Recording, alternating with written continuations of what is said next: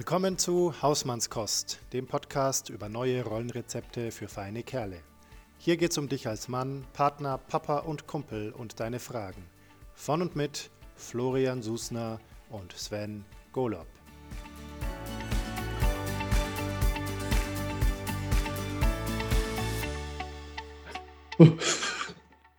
Okay. Fahren oder das Meeting verlassen.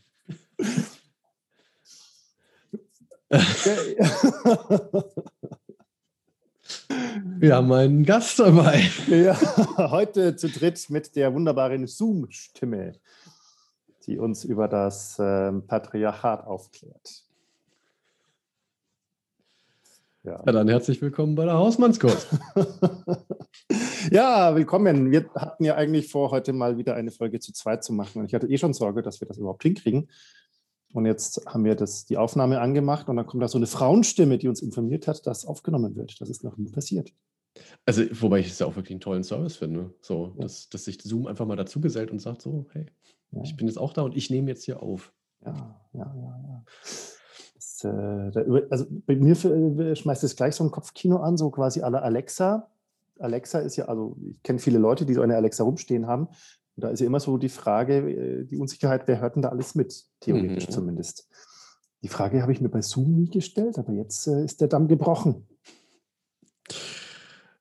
Die armen Menschen, die sich das anhören müssen. Ach ja.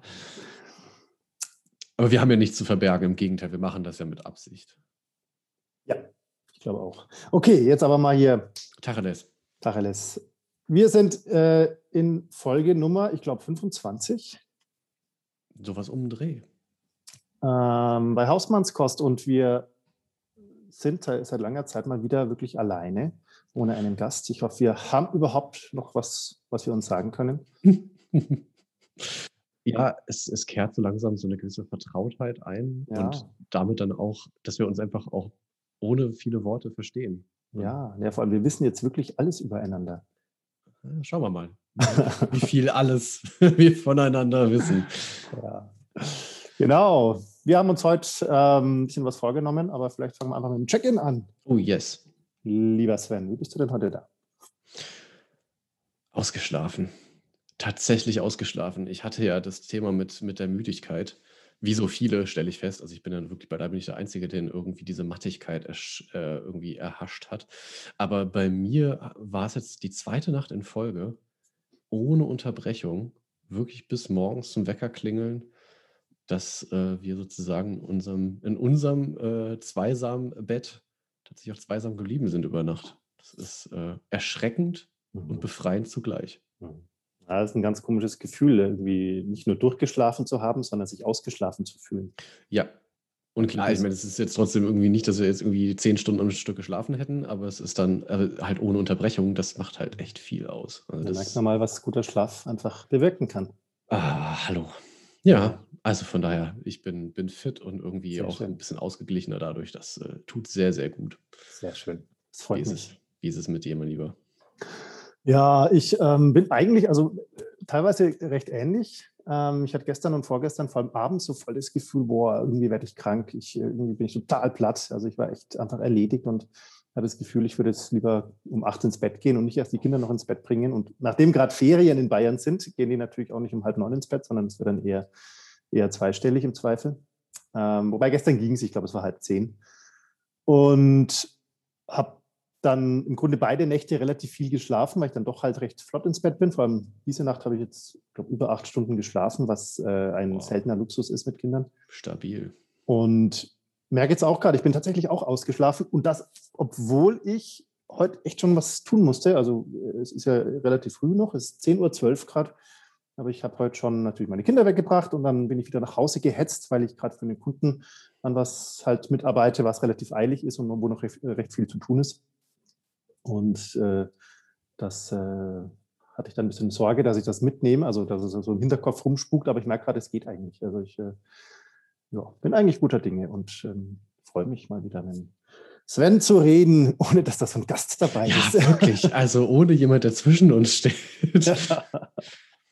Äh, zu meinem Check-in möchte ich gerade noch hinzufügen, weil du es gerade sagst mit äh, Kind wegbringen und so, weil das habe ich natürlich heute Morgen auch wieder gemacht. Und dann habe ich aber was gemacht, was ich ähm, mir immer mal gedacht habe, aber es irgendwie noch nie umgesetzt habe. Ich bin danach spazieren gegangen. Also ich bin hm. nicht direkt nach Hause gegangen, sondern habe mir äh, ein Hörbuch aufs Ohr geklemmt und bin dann noch tatsächlich, ich glaube, eine Dreiviertelstunde oder so, boah, richtig eine große Runde spazieren gewesen. Das hat so gut getan.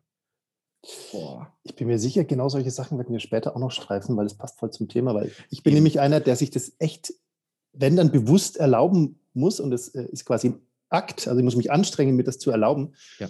äh, dass ich nicht so das Gefühl habe, boah, ich habe eine Stunde Zeit, so was kann ich schaffen, was kann ich erledigen, was kann ich quasi leisten. stand, un, also ungelogen stand ich auch wirklich so an einer Abbiegung und dachte, okay, also eigentlich müsstest du jetzt den kurzen Weg nach Hause nehmen und dann war das wirklich, also wirklich so, dass ich da bestimmt eine halbe Minute stand. Also wer mich beobachtet hat, hat mich wahrscheinlich für völlig plemplem gehalten.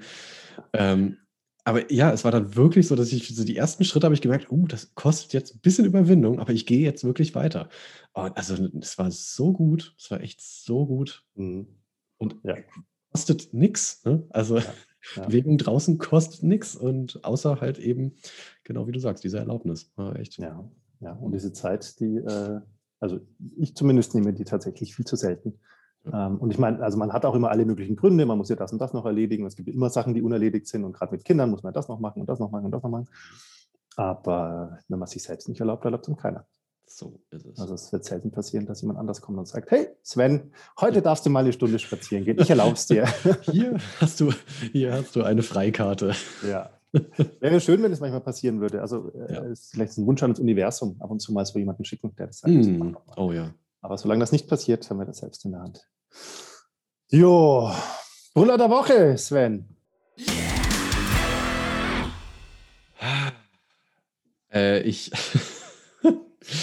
also wirklich äh, etwas zum Schießen. Ähm, ich weise jetzt mal darauf hin, wiederholt, aber ich bin ja, ähm, was Musik angeht, so ein bisschen abseitig unterwegs. Äh, und in den letzten, Gott, jetzt müsste ich wirklich überlegen, das geht schon eine Weile, mindestens zwei Monate oder so, hat eine wunderbare deutsche Band aus Castrop Rauxel, Eskimo Callboy heißen die. die haben eine, eine Single veröffentlicht, die heißt Hyper Hyper. Bitte einfach mal auf YouTube gehen, Eskimo Callboy Hyper Hyper. Und dann wird der geneigte Zuhörer, die geneigte Zuhörerin feststellen, dass es eben nicht nur dieses eine Lied gibt mit dem dazugehörigen völlig abgedrehten Video, sondern dass es mittlerweile eine ganze Reihe von Coverversionen gibt. Und die haben es wirklich geschafft, jetzt in dieser wirklich verrückten Pandemiezeit äh, so unfassbar geile Coverversionen auf die Beine zu stellen mit wirklich coolen Künstlern. Ähm, Saltatio Mortis, wer sie nicht kennt, so eine Mittelalter-Rockband, die das ganze Ding covern. Sascha, der Sascha. Ähm, und jetzt zuletzt, und da äh, entschuldige ich mich für wirklich die, den Insider, aber ähm, die großartige Band We Butter the Bread with Butter. Die ein, ist toll ohnehin schon völlig abgedrehtes Musikvideo und eine abgedrehte, äh, also abgedrehtes Musikstück einfach noch, also wirklich so völlig durch die Decke abgedreht gemacht haben. Und das Witzige ist, dass wirklich auf YouTube gerade auch reihenweise, ähm, vor allem aus der US-amerikanischen Szene, gibt es so React-Videos, also wo Leute sich Videos angucken und darauf reagieren. Mhm. Und die kriegen das halt einfach gerade immer wieder so direkt äh, heiß aus der Pfanne serviert von der deutschen YouTube-Gemeinschaft. So, ey, guckt euch das an. Und es ist einfach so witzig, wie halt Amerikaner ähm, ja, halt auf deutsche Metal-Musik reagieren, die einfach völlig Banane ist. ähm, das erfreut mein kleines Herz gerade sehr.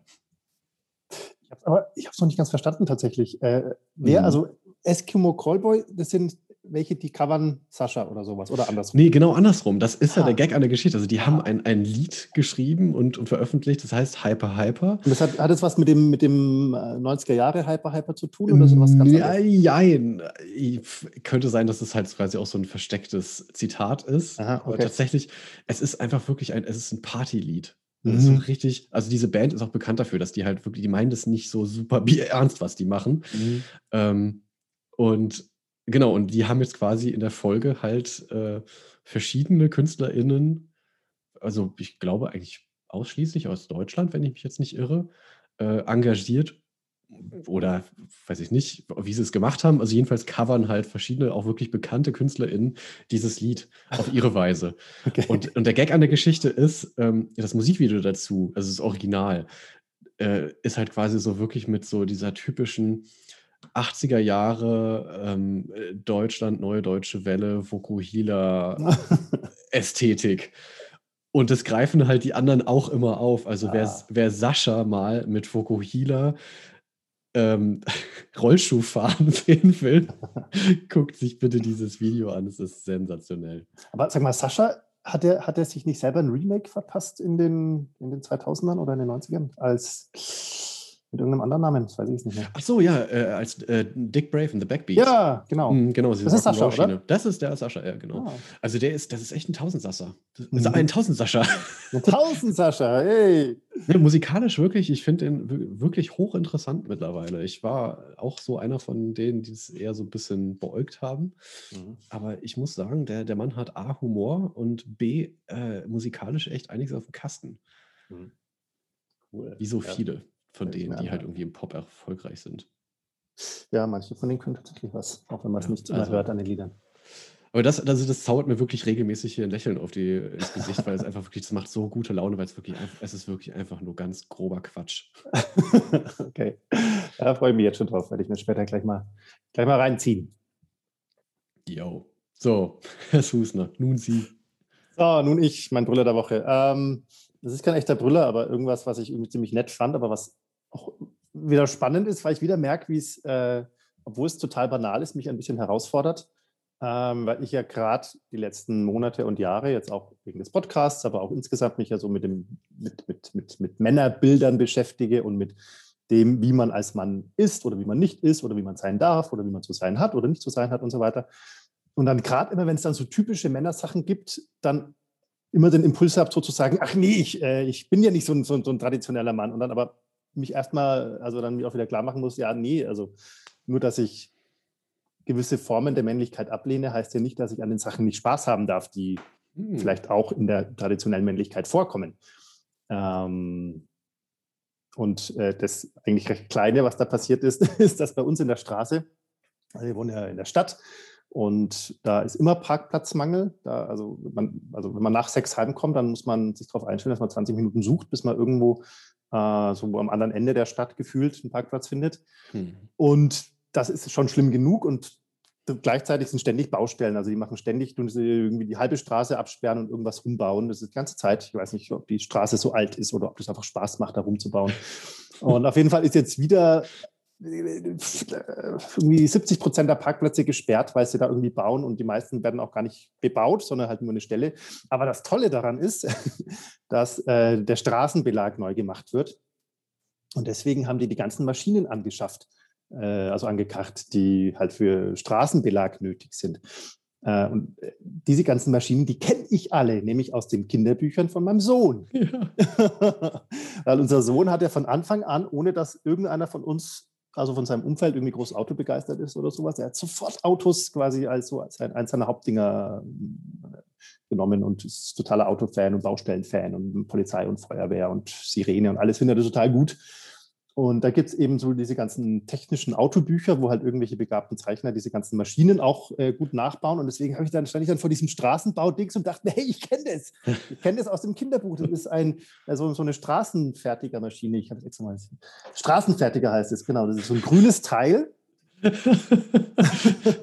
also wir sehen gerade ein Kinderbuch mit wirklich diesen detaillierten Zeichnungen. Das ist sensationell. Genau, ich, äh, ich zeige das jetzt mal im Sven, sonst kann es leider Ach, keiner sehen. Ja, super. Und genau dieses grüne Teil, was ich aus meinem, also aus Oscars Kinderbuch kenne, das steht gerade vor unserer Haustür. Ja. Und ich habe mich total gefreut, das in echt zu sehen. Ähm, das fühlt sich so an, als würde man irgendwelche blöden Superhunde toll finden und auf einmal laufen die draußen vor der Straße rum. Und du zeigst drauf, ja, ich kenne die. und natürlich bin ich dann auch mit meinen Kindern hingegangen. Ich fand es beide auch ganz aufregend, weil da ist eben diese große Maschine, dann stand da auch noch ja, eine Walze rum. Klar. Und dann war daneben noch so ein großer ähm, LKW-Anhänger oder so gestanden, wo lauter verschiedene Baggerschaufeln drauf sortiert waren. Also eine ganz oh. breite, eine ganz tiefe, so eine, so eine, so eine doppelseitige, die so, so, eine Klammer halt ist und alle möglichen. Es war echt aufregend. Da haben wir uns alles angeschaut und ähm, ganz nah. Und da war sonst keiner. Also wir mussten auch jetzt nicht irgendwie höflich sein und sagen, dürfen wir und so, sondern wir konnten einfach hin und die Sachen anschauen. Äh, hat mir Spaß gemacht und hat den Kindern auch Spaß gemacht. Ha, cool. Ja, genau. Ja, das Abenteuer liegt halt einfach direkt vor der Tür. Das Abenteuer ist manchmal so nah, man glaubt es nicht. ich kann das so nachfühlen. Das ist einfach schön. Also vor allen Dingen auch dieses, wirklich, ich frage, wo, woher kommt das? Das wäre ja bei uns auch so. Ich bin dann auch immer so dran, so, ja, aber Fahrräder sind ja auch cool. Ja, aber trotzdem ist halt einfach, Feuerwehrauto ist halt einfach geiler. ja, es ist auch, also tatsächlich ein, manchmal ein Zwiespalt innerer, den ich habe, weil ich weiß halt, also ich kenne meinen Sohn ja, äh, ich weiß, wo er voll drauf steht. Das heißt, wenn ich mich daran orientiere, dann bringe ich ihm zum Geburtstag zum Beispiel oder sonst wie halt Autos und Feuerwehr und, und Hubschrauber und solche Sachen, diese ganzen Jungs-Sachen halt. Ja. Und äh, manchmal denke ich mir dann, eigentlich müsste ich ja auch andere Angebote machen und das mache ich auch. Und es gibt eh auch andere sagen, weil eine große Schwester da ist und so. Ja. Ähm, wo er sich auch für begeistern kann. Aber von mhm. sich aus ist es fast immer entweder diese ganzen technischen Sachen oder Dinos. Ja. Oh ja, Dinos, oh ja. ja. Also es ist erstaunlich, wie Jungs dann doch äh, quasi diese Klischees auch, also was heißt Jungs, also mein Junge zumindest, diese Klischees erfüllt, ähm, ohne dass jetzt zumindest von der Familie da einer das groß irgendwie verstärkt ja. hätte. Und ich meine, das fing auch schon an, bevor er in der Krippe war, also bevor er quasi von anderen Jungs da irgendwie geprägt worden ist. Es war einfach ja. da, also einfach sofort immer. Also das werde ich, werd ich auch nie vergessen, das erste Mal, als er bei der Tagesmutter war. Äh, mhm. direkt auf den großen Traktor sich gestürzt. Mhm. Das war wirklich das wie, wie, keine Ahnung, wie Magnetismus. Ja. Ja, Tja, ja, also, also, hm. Aber das würde mich interessieren, also wenn da jetzt jemand das hört und sagt, nee, mein Sohn ist überhaupt nicht so, der hat sich mhm. immer für, für Barbies interessiert oder so. Ähm, Herr damit. Gibt es mit Sicherheit auch, äh, Herr damit, genau. Ja. Oder auch Mädels, die von Anfang an auf Bagger gepolt waren. Weil mich beschäftigt das schon, äh, wo das herkommt. Ist das Zufall, dass es halt manche Jungs gibt, die auf Bagger stehen und manche vielleicht auf was anderes? Mhm. Oder passiert es tatsächlich bei vielen Jungs von selber, auch ohne Prägung oder Vorlieben, dass die voll Bock mhm. auf sowas haben. Ja, sehr spannend. Was uns äh, zum Thema äh, unserer heutigen Folge führt. Mensch, klasse. Mhm. Was ist denn das Thema unserer heutigen Folge, Sven? Das Thema unserer heutigen Folge ist der Boycode. Boycode. Das klingt irgendwie mysteriös. Ähm, ist auch so ein bisschen, ähm, hm, hat so eine, so eine leichte, ähm, wie soll ich sagen, so eine Anmutung von Fight Club. Willkommen in unserer Jugend. Ähm, und zwar, der Boycode stammt aus einem Buch von William Pollack. Ähm, das ist ein US-amerikanischer ähm, Psychologe, Psychiater. Oje, oje. Ähm, und er hat ein Buch geschrieben in den 90er Jahren, das heißt Real Boys. Ich bin mir nicht ganz sicher, ob das auf Deutsch übersetzt wurde. Wahrscheinlich. Und jedenfalls in diesem Buch hat er den sogenannten Boycode verfasst. Und das beruht auf seinen Studien, ähm, wo er sich mit, mit Jungen, also Heranwachsenden, beschäftigt hat und herausfinden wollte, ob es bei denen irgendwie so eine Art ungeschriebene Regeln gibt, die ihr Verhalten vor allen Dingen später und halt ihr Männlichkeitsbild prägen. Und er hat eben genau diese, diese Regeln quasi gefunden und niedergeschrieben. Und das sind, äh, sagen wir mal, jetzt keine netten Regeln. Mhm. Genau. Es sind Regeln, die, ähm, das findet man auch bei deutschen Autoren, also beim Björn Süfke zum Beispiel, mhm. den wir ja mhm. schon da hatten, äh, Regeln, die im Prinzip die meisten oder wahrscheinlich im Prinzip alle Männer mehr oder weniger lernen durch teilweise familiäre Strukturen, aber dann auch durch den Austausch mit Gleichaltrigen und die oft gar nicht ausgesprochen werden müssen, die aber trotzdem da sind und wirkmächtig sind. Also die Vermutung wäre, dass Männer, die das vielleicht noch nicht kennen, aber jetzt hören, dass die bei den meisten davon in ihrem eigenen Leben das auch ein Stück weit wiedererkennen. Mhm. Mal mehr, mal weniger wahrscheinlich, aber zumindest in einer gewissen Art und Weise schon. Und das ist tatsächlich ganz, also deswegen äh, unterhalten wir uns jetzt heute, weil so die Idee, wir gehen die quasi so Punkt für Punkt durch und gucken mhm. mal, ähm, womit wir da so in Resonanz gehen. Mhm. Und wenn du zu Hause zuhörst, dann kannst du ja mal gucken. Weil es könnte ja durchaus auch sein, dass selbst wenn du dich jetzt nicht als Mann identifizierst, du vielleicht trotzdem etwas wiederentdeckst, wovon du sagst, ah, okay, das kommt mir bekannt vor. Oder das erklärt zumindest dieses und jenes für mich. Mhm. Also es ja, macht das auch Sachen erklärbarer. Das Spannende für mich auch ist daran, dass viele von diesen Regeln, eben weil sie so wirkmächtig sind, ähm, sehr stark die Kraft haben, jemanden einzuschränken in seinem Erleben, in seinem Empfinden, in dem, was er mhm. tut oder in dem, was er glaubt, tun zu dürfen oder tun zu müssen. Mhm. Insofern ist es auch für, also für Frauen an sich, glaube ich, auch interessant, das mal zu reflektieren, wie sie da die Männer in ihrem Umfeld erleben und wie sie das vielleicht auch für sich selber leben oder nicht leben. Mhm. Ähm, oder auch Mutter, Mütter von, von Jungs. Ähm, ja. Finde ich das, da finde ich das ziemlich spannend, weil man als Eltern ja da schon auch ein bisschen die Möglichkeit hat, zu ähm, sensibilisieren oder ja. alternative Angebote zu machen oder andere Arten von Männlichkeit auch ähm, zu zeigen. Und auch die eigene Ansprache ans Kind zu regulieren. Also das ist, finde ich, ne, wo wir gerade immer beim Thema waren, so Baumaschinen und so. Ja. Ähm, ne, also äh, Erziehung als Wachstumsbegleitung, also wenn ich mich halt dieser Sachen bewusst werde, also bei mir selber, aber auch so generell, was sie auslösen können, dann hilft mir das natürlich auch ganz klar, ähm, auch meine, mein Zusammensein mit dem Kind ähm, besser zu reflektieren und zu steuern. Ja. Gut, würde sagen, Alright. bringen wir gleich mal rein in den, in den ersten Punkt. Without further ado. The Boy Code. Die erste Regel. Ich proklamiere. Die erste Regel lautet, und ich äh, zitiere sie jetzt erstmal auf Englisch, dann können wir sie auf Deutsch übersetzen vielleicht. Genau. Stand on your two, own two feet, always be independent. Also, genau. Also stehe auf deinen eigenen beiden Füßen und sei immer unabhängig. Da muss ich witzigerweise gleich an den Film Die unendliche Geschichte denken. Mm. Gibt nämlich der Papa das dem Bastian mit auf den Weg, er soll auf seinen eigenen beiden Füßen stehen und ähm, quasi nicht immer in Fantasiegeschichten fliehen, sondern er soll im Grunde seinen Mann stehen. Und das ist das, was Sebastian dann auch begleitet, weil er ja noch, weil er wird ja in diese Geschichte, die unendliche Geschichte involviert und ist ein Teil davon und hat dann ja. viel, viel Entscheidungsmacht auf einmal in dieser Geschichte. Und er redet sich immer dieses, äh, diese Regel vom Papa ein. Ich, ich, darf an sowas nicht glauben, ich muss auf meinen eigenen beiden Füßen stehen. Mhm. Bis er das dann irgendwann aufgibt und sich der Fantasie komplett öffnet. Hast du das gerade bewusst gesagt, seinen Mann stehen? Ja, natürlich, ja, ja. Ja, Wahnsinn, ne? Also, dass wir im, im Deutschen da echt eine Redewendung für haben, mhm. die war mir so gar nicht jetzt bewusst in dem Kontext, war klar, das macht ja voll viel Sinn. Ja, ja. Mhm. Ähm, auf den eigenen äh, Füßen, Beinen stehen und unabhängig zu sein.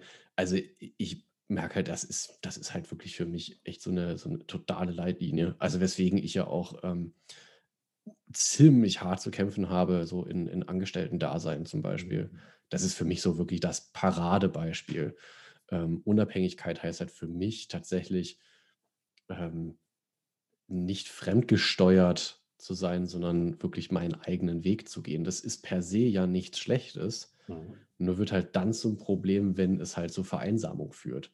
Mhm. Und das ist tatsächlich so eine Tendenz, die ich auch von mir kenne. Mhm. Ja. Also wir hatten das beim, beim Thema Männerfreundschaften ja schon mal so, haben wir schon mal drüber gesprochen. Also das ist dann wirklich so, dieses für mich alleine sein heißt ja dann quasi auch, ne, ich alleine muss entscheiden. Also es wird dann auch gerne mal zur Last stilisiert. So, ich muss mhm. das jetzt ja durchstehen.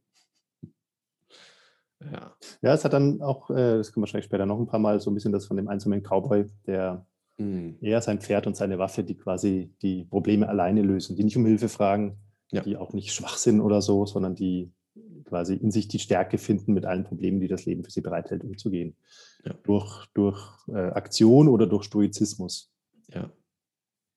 Und ich glaube, ne, also an der Stelle, das ist wirklich sowas, äh, direkt bei der ersten Regel, so äh, merke ich schon, wie, wie sich da die Türen auftun. Aber es ist tatsächlich, wenn ich mir gerade vorstelle, wie jetzt in der, in der Pandemie, ne, wo wir einfach feststellen, wir hatten es, glaube ich, auch schon mal so, ne, von dieser männlichen Wut, die sich dann auch so breit macht, dadurch, dass ich merke, ich bin gar nicht so unabhängig, wie ich eigentlich sein will. Mhm. Ich fühle mich plötzlich halt so fremdgesteuert. Und ich glaube, das ist tatsächlich was, wo so diese, ähm, und mit männlicher Wut meine ich an der Stelle, das kann durchaus auch sein, dass das sich als weiblich äh, identifizierende Menschen das auch so empfinden. Aber das ist tatsächlich, glaube ich, schon ähm, so, eine, so eine Art von, äh, wie soll ich sagen, diese, diese Unabhängigkeitsdrang und diese, dieser absolute Wille, ähm, nicht sich fremdsteuern zu lassen im eigenen Leben, die Kontrolle über das eigene Leben zu haben. Mhm. Ähm, das kann halt schnell eben zu so einer destruktiven Wut auch führen. Also durch, ne, also Wut ist ja zur Abgrenzung da. Äh, und, und das finde ich halt, da, da steckt es wirklich so drin, dieser, dieser Sprengsatz. Also entweder nutze ich es konstruktiv oder ich kann es halt eben dafür nutzen, um irgendwie durch, weiß ich nicht, halt, ja, sehr starke Aggression, das ist das Wort, was ich suchte, Aggression halt zu versuchen, meine Unabhängigkeit wiederherzustellen. Mhm. Ja, das hat dann, finde ich, schnell so eine Tendenz von, ich igel mich ein in mich selber und ähm, kriege eine, eine, dicke Haut oder so ein Schutzschild um mich rum, das, ja. um auch mir und anderen zu zeigen, ich brauche keine Hilfe. Ja. Ähm, so ein, was, was ich als, also was, die typische Tendenz, die ich da habe, ist so eine Art ähm, Aktionismus. Also solange ich quasi im Tun bin, mhm habe ich das Gefühl, ich, äh, ich bin selbstständig, ich habe meine, meine, meine, meine, meine, Geschicke selber in der Hand. Ähm, ich, ich, ich, tue ja was, ich steuere aktiv und so. Ähm, was aber durchaus auch mal passiert, dass es dann ein bisschen ins Nichts läuft oder ich Sachen mache, die ich locker abgeben könnte oder die jemand anders besser könnte oder so. Ja.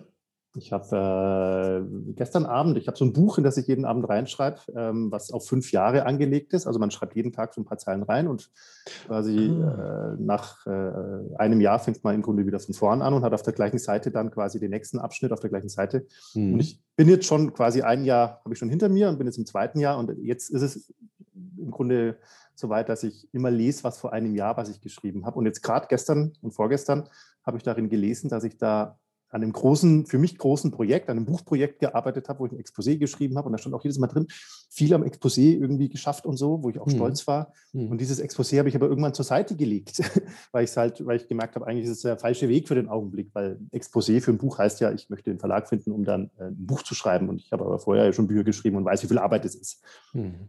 Und habe dann gemerkt, ich schaffe das überhaupt nicht. Ähm, habe die Zeit einfach gerade nicht dafür.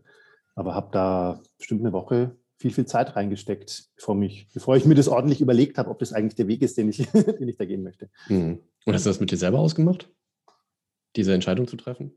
Das da nicht zu tun, also mhm. also nicht weiter zu tun, das habe ich dann mit mir selber ausgemacht, ja. ja. ja das kenne ich nämlich auch. Mhm, ja. ja. ich habe äh, ganz interessanter, äh, interessantes Erlebnis für mich und für meine Frau auch. Ich habe vor drei Monaten oder so ähm, mich für ein, für ein auch berufliches Projekt beworben, das ich aber nicht alleine machen konnte und jemanden gesucht habe, den ich brauche und habe überlegt und überlegt und überlegt und ist mir niemand, niemand so richtig eingefallen. Und irgendwann dachte ich mir, hey, Moment, ich habe doch eine Frau, die tausend Leute kennt und die bei sowas gute Ideen hat und habe dann sie angerufen während der Arbeit, habe sie gefragt, hey, äh, ich brauche deine Hilfe, kannst du mir da jemanden, jemanden sagen? Und sie hat auch sofort eine super Idee gehabt. Eine Freundin von ihr, die ich, an die ich gerade gar nicht gedacht hatte, die aber wirklich genau die richtige Kandidatin war. Und, aber das, das, also das Beeindruckende war, dass meine Frau sich total gefreut hat, dass ich sie beruflich mal um Hilfe frage. Mhm. Das hat sie drei Tage später irgendwie, hat, es, hat sie das dann nochmal erwähnt und so. Und also hat sie wirklich verfolgt im Positiven, dass ich da mal von ihr tatsächlich Hilfe brauche, dass sie was beitragen kann. Wo mir dann auch klar geworden ist, hey, abgefahren. Ich meine, es ist ja mittlerweile dadurch, dass wir Familie haben und verheiratet sind und zusammenwohnen, ist ja alles und auch das Finanzielle und damit auch die Arbeit ja irgendwie ein Familienprojekt. Ja. Ähm, aber ich bin davor anscheinend nie auf die Idee gekommen, mal zu fragen, hey, was denkst du, soll ich das so oder so machen? Mhm. Was äh, ich, also ich sehe ja Ehe schon auch als Partnerschaft und so, ähm, was ich eigentlich als fundamentalen, äh, also als Grundstein einer Partnerschaft sehen würde. Mhm. Aber es war einfach keine Option, die ich vorher irgendwie aktiv hatte. Ja, das ist es nämlich, ne? Es ist wirklich wie ausgeblendet. Ja. Das finde ich das Krasse daran. Also das zeigt mal wieder, ne, also wie dieser, diese Regel, unabhängig zu sein, die sitzt dann halt eben so tief, dass sie halt wirklich zu einer Art, äh, ja, wie so einen blinden Fleck einfach führt. Ne? Mhm. Genau. Krass. Irgendwie das Gefühl, so ganz subjektiv, man muss es diffus sich selber oder der Welt oder wem auch immer, ja. einer übergeordneten Instanz, falls man an sowas glaubt, mhm. irgendwie zeigen, dass man es ja selber drauf hat und dass man selber in der Lage ist so vielleicht das Gefühl ein bisschen, äh, ich bin nur was wert, wenn ich es selber schaffe. Sehr gut. Ja, ich, ne, das ist für mich, glaube ich, das steht ja dahinter. Also wann, wann bist du was wert und in Klammern als Mann. Mhm. Ja, guter Punkt.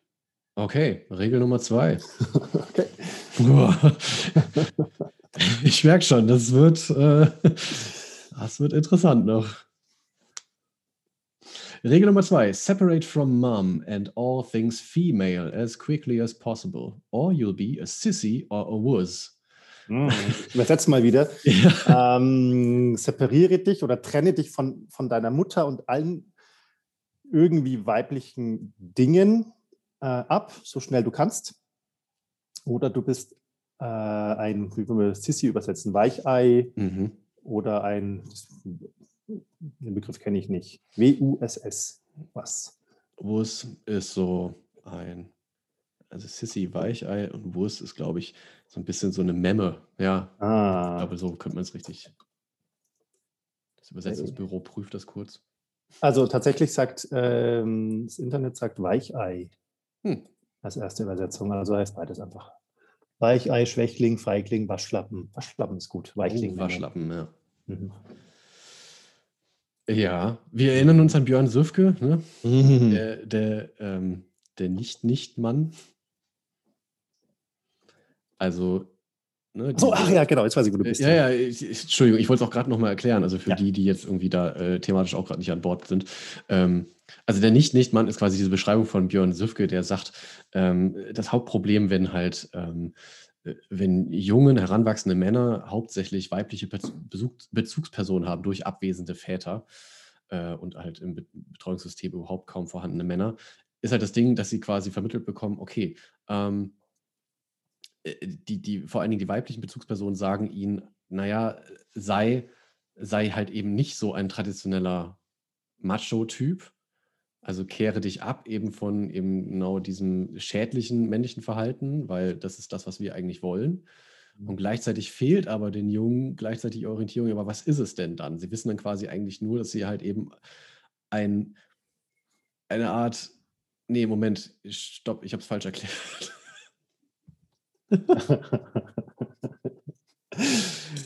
Magst du es nochmal versuchen? Oder Ich, ich, starte, ich starte noch einen Anlauf. Also kurz erklärt, ein Junge weiß, okay, meine Mama ist kein Mann. Das heißt, ich sollte ein Nicht-Mann sein. Also sie ist ein Nicht-Mann. Aber ich muss anders sein. Deswegen bin ich, sollte ich ein Nicht-Nicht-Mann sein. Aber weil mir halt eben die, die direkte Bezugsperson fehlt, um mir zu sagen, äh, das ist ein Mann, weiß ich halt nur, ich habe so diese doppelte Verneinung in mir, ein Nicht-Nicht-Mann zu sein. Und dann bin ich sozusagen ein Mann, aber was auch immer das heißt. Genau, das heißt im Endeffekt, alles, was ich bei der Mutter als weiblich beobachte, kann ja nicht männlich sein. Das heißt, ich muss all das, was ich als weiblich interpretiere, ich als Junge, ähm, vermeiden. Und das, was dann übrig bleibt, muss ja irgendwie männlich sein. also ich finde das jetzt ganz schön unmännlich, Sven. Das, das war jetzt wirklich ganz schwach. Was für ein Waschlappen ich bin, echt. Sissi. Ah, Ach ja. Ja, Ja, aber genau, äh, spannende Regel äh, ist ähm, dieses quasi nicht weibliche Suchen, ohne Mhm. zu wissen, was das männliche eigentlich ist. Ich erinnere mich nämlich in meiner Jugend, äh, hatte ich so einen doppelten Impuls, der, wenn man drüber nachdenkt, voll in unterschiedliche Richtungen zeigt. Zum einen habe ich nämlich typisch männliches immer schon so ein bisschen abgelehnt, Mhm. also so Autobegeisterung, ähm, so fanatische Fußballbegeisterung. Ich war Fußballfan, aber so wirklich jetzt so mit Schaum vom Mund in der Nordkurve stehen, das war nicht meins. ähm, was gibt es noch? Äh, möglichst viele Muskeln, möglichst viel Fleisch essen. So, das war in der Extremität war mir immer zu, in der Extreme war es mir immer zu irgendwie zu männlich halt. Also das habe ich Mhm. immer schon irgendwie teils bewusst, teils unbewusst als zu betont männlich abgelehnt. Gleichzeitig war es aber so, dass ich eine ganze Zeit lang in der Jugend, zum Beispiel was Musik betrifft, das Gefühl hatte, ich muss möglichst harte, böse, schwarze Sachen hören. Habe dann angefangen mit Motorhead, das gibt es bis heute, deshalb freue ich mich immer noch, wenn ich es höre, aber habe dann mir auch irgendwie CDs von Slayer und so bestellt, was mir bis heute nicht gefällt tatsächlich. Also ich habe da nie einen Zugang gefunden, aber ich hatte so das Gefühl, das ist das, was halt, und ich kann dir gar nicht sagen, warum. Also das war einfach so ein Mhm. subjektives Gefühl. Es muss möglichst hart und schwarz und dunkel und möglichst viele Mhm. Totenköpfe und, und irgendwie aufgeschlitzte, auf dem Kopf hängende Frauen sein und so. Mhm. Ähm, das war eine Zeit lang. Nach ein, zwei Jahren hat es sich dann gewandelt und dann wurde ich großer Fan von Oldies. Interessant. Was das dann genau bedeutet, weiß ich nicht. Ähm, aber äh, genau, aber dieses Gefühl war irgendwann eine Zeit lang sehr stark da. Möglichst ähm, bös, auch, äh, also ich war, glaube ich, immer ein netter Kerl. Ich glaube, so weit ist es dann nicht gegangen, aber ich hatte trotzdem das Gefühl, ich muss irgendwie zeigen, dass ich ein harter Kerl bin oder ein starker Kerl bin oder eben kein weiblicher. Okay. Also ich kenne das ja von mir, das hält er bis heute an. Ähm, und also für mich ist das quasi der Ausgleich zu dem, ich bin ein netter Kerl. Also das ist da einfach, es braucht, also vor allen Dingen bei mir und bei dir weiß ich es ja auch, dass halt so Wut, Aggression ja schon eher was, was eher tabuisiertes ist. Und es braucht ja trotzdem ein Ventil. Und für mich Mhm. ist das halt wirklich harte Musik. Also wirklich Mhm. aggressive Musik, wo, wo, ähm, wo es echt zur Sache geht. Ähm, und ich mag zum Beispiel ja auch sehr viele Metal-Bands, äh, die, ähm, äh, wo halt eben auch Frauen eine wichtige Rolle spielen als, als äh, Frontfrauen und so. Also das mhm. gibt es ja auch jetzt nicht so viel, aber das gibt es und deswegen, also für mich ist das, ich merke, für mich hat es eher so diesen, diese, äh, diesen Link zu, zu der Aggression. Aber trotzdem, äh, also ich gehe da auch voll mit, so dieses, dass ich diese traditionelle Männlichkeit auch als, als Heranwachsender ja nie so irgendwie super geil fand. Ähm, Im Gegenteil, also dann halt eben auch eher mit Schlaghosen rumgerannt bin. Ah, hatte ich auch mal, ja. so, ob, ob, äh, die war eine, war eine ganz kurze Zeit irgendwie äh, in, aber ich war dann irgendwie auch in der Schule der Einzige, der sie als, als Kerl getragen hat und habe das relativ selbstbewusst getan. Also erstaunlich heute noch. Ich glaube, da wäre ich heute viel verklemmter. Ähm, und gleichzeitig, natürlich hatte ich auch meine Peer Groups wo das schon, also jetzt gerade wenn ich so an, an äh, CVJM denke, wo ich halt so in der Jugendarbeit auch ziemlich lange mit dabei war, ähm, wo ja immer Mädchen und Jungs getrennt waren ähm, und das schon auch viel dazu gehört, halt so, ne, so schon eher patriarchales Zeug halt mitzumachen. Da war ich auch vorne voll mit dabei. Also das fand ich dann an der Stelle halt da, wo es um, ums Gemeinschaftliche ging, schon cool.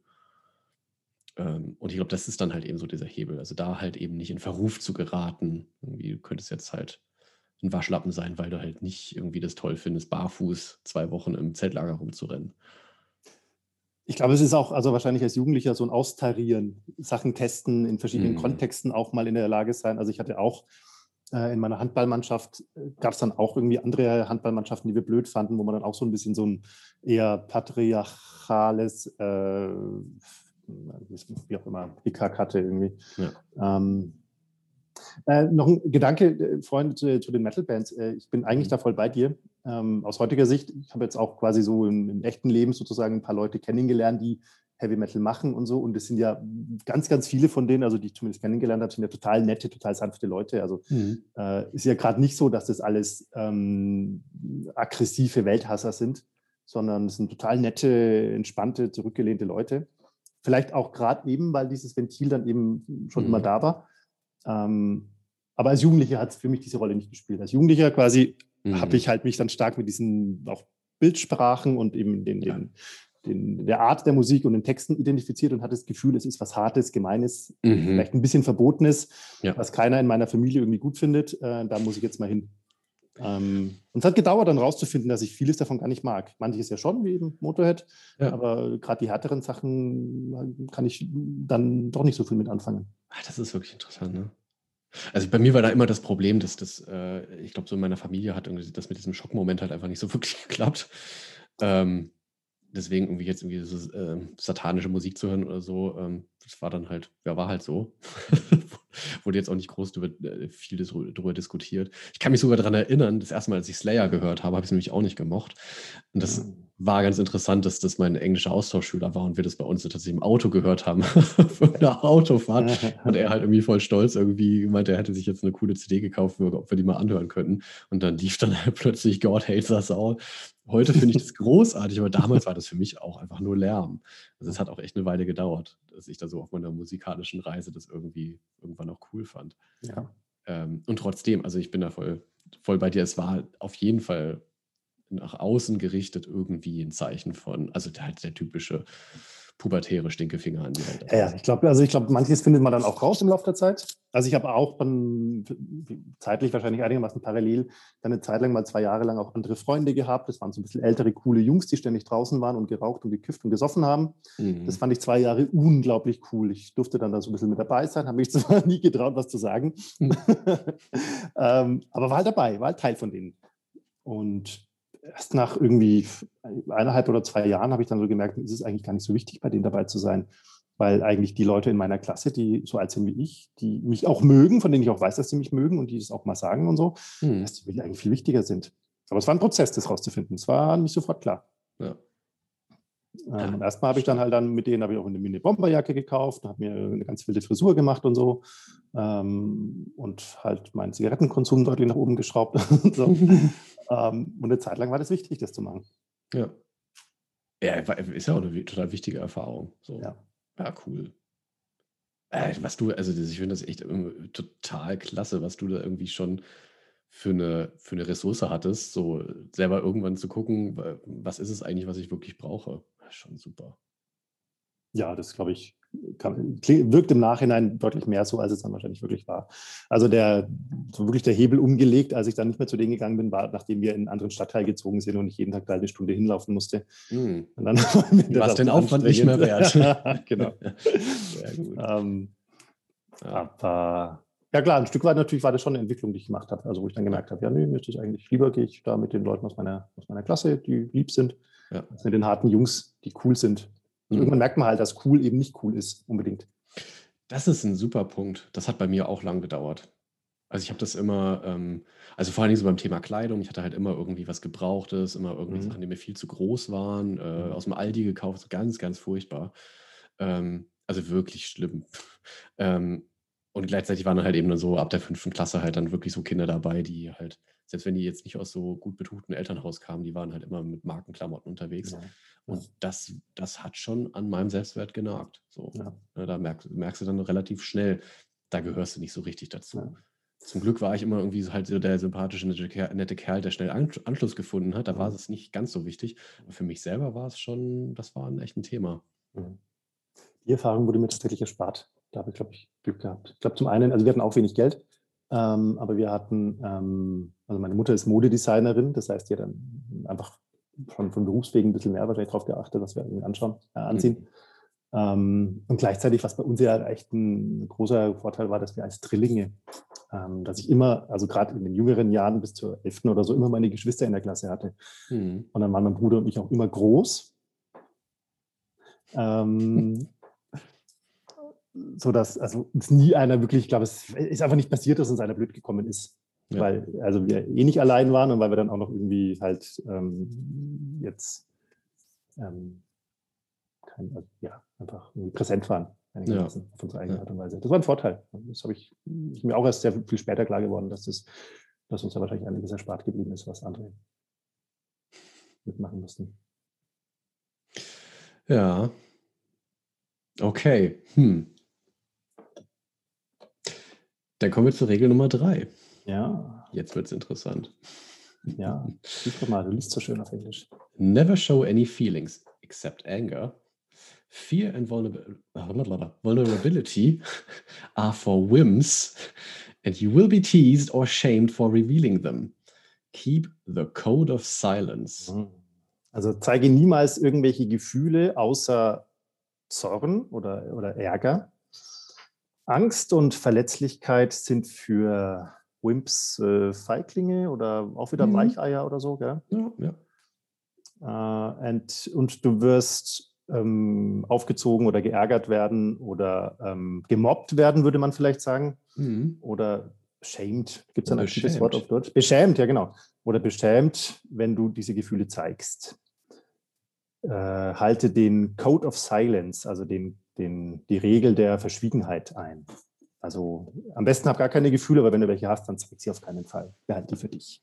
Fress die in dich rein. Jo. Sonst kommen andere Jungs und lachen dich aus. Deswegen. Was kann man dazu noch mehr sagen? Also der, der Code of Silence, ich finde es einfach echt so auf den Punkt. Mhm. Das ist, ja. Es ist wirklich wie die Omerta bei der Mafia. So wirklich äh, fast schon so aus, aus Todesangst, dass da irgendwas Schlimmes passiert, dass du halt bitte, bitte, bitte nicht äh, so viel Gefühl, also nicht so viel oder am besten gar keine Gefühle zeigst. Ich finde das tatsächlich auch eine ziemlich spannende ähm, gedankliche Übung, sich mal zu überlegen in den verschiedenen Kreisen, in denen man sich bewegt, also Familie, Freunde, Arbeitskollegen, Sportverein wegen mir oder was auch immer und mal überlegen, wo zeige ich eigentlich andere Gefühle, außer vielleicht mal Angst oder Freude, wenn ich lache oder sowas. Mhm. Aber wo sage ich mal, ich habe Angst oder ich bin hilflos oder ich, ich bin verzweifelt, ich weiß nicht, was ich tun soll. Wo mache ich das eigentlich? Mhm. Und wenn ich es nicht tue, woran liegt es? Welche Fantasien habe ich dazu? Genau.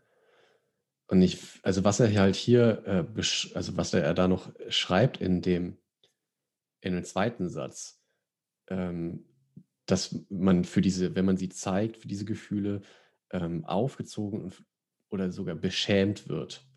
Und das ist, also das Thema Scham, das finde ich echt, da, da komme ich immer mehr dazu, was das für eine unglaublich mächtige Triebfeder mhm. in Bezug auf Männlichkeit ist. Mhm. Also vorher schon alleine, ne? Also äh, auf den eigenen zwei Beinen zu stehen oder halt eben mhm. nicht als weiblich zu gelten, sich mhm. davon zu distanzieren. Immer, immer mit dieser riesigen, mit diesem Damoklesschwert, was über dir schwebt. Du könntest öffentlich bloßgestellt werden. Mhm. Du wirst beschämt, du wirst bloßgestellt und verlierst dein Gesicht. Und diese Redewendung finde ich so krass, wenn man sich das wirklich mal vorstellt. Das mhm. Gesicht zu verlieren bedeutet, du bist nicht mehr, du bist nicht mehr sichtbar. Du wirst mhm. unsichtbar gemacht. Du wirst quasi ausgelöscht für andere. Und deine Identität wird ja. grundlegend in Frage gestellt. Ja.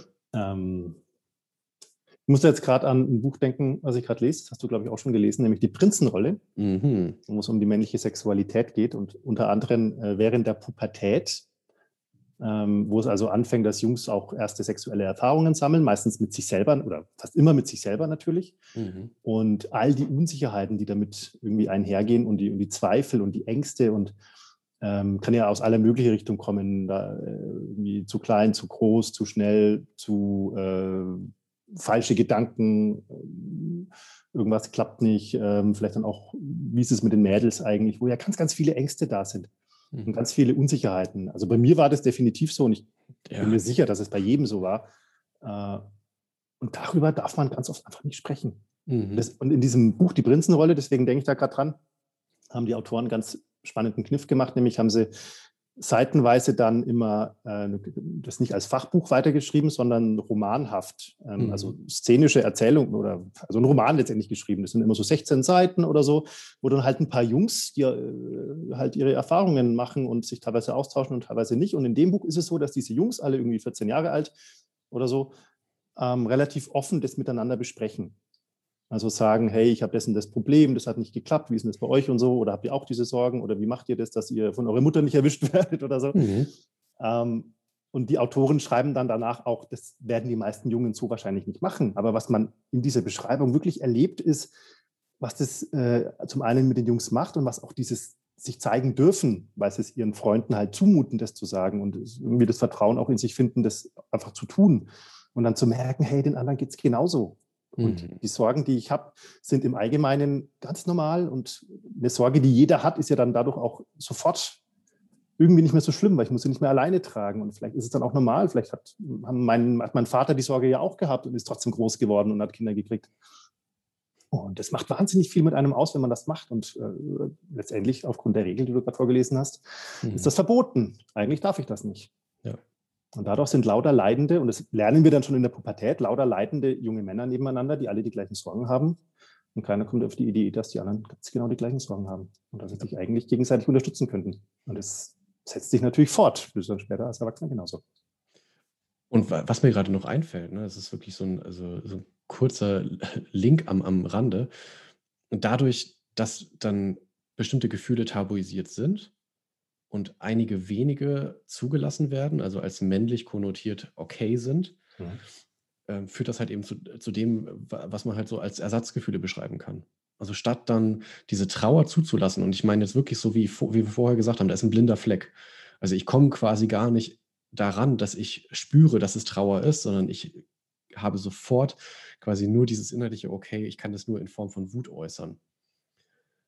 Und, und das hat eben auch viel damit zu tun, dass ähm, einfach eine Sprache dafür fehlt, das zu äußern. Und dieser Code of Silence ist halt wirklich so dieses, ähm, ne, ich, ich kann es gar nicht ausdrücken. Selbst wenn ich wollte, ich merke, ich verstumme, weil mir dazu die Worte fehlen. Mhm.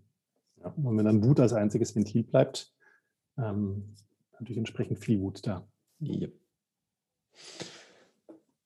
Ja. Okay. Nummer vier. Oh. Stay on top and in the limelight. Stay on top, wie setzt man das denn? Ähm, bleib, äh, behalte die Oberhand. Mm, sehr Kann gut. so sagen? Mm. And in the limelight. Im, Im, Scheinwerferlicht? Ja. Äh, Rampenlicht, ja, genau. Ja, Rampenlicht, ach, Rampenlicht. Ja. So heißt es auf Deutsch.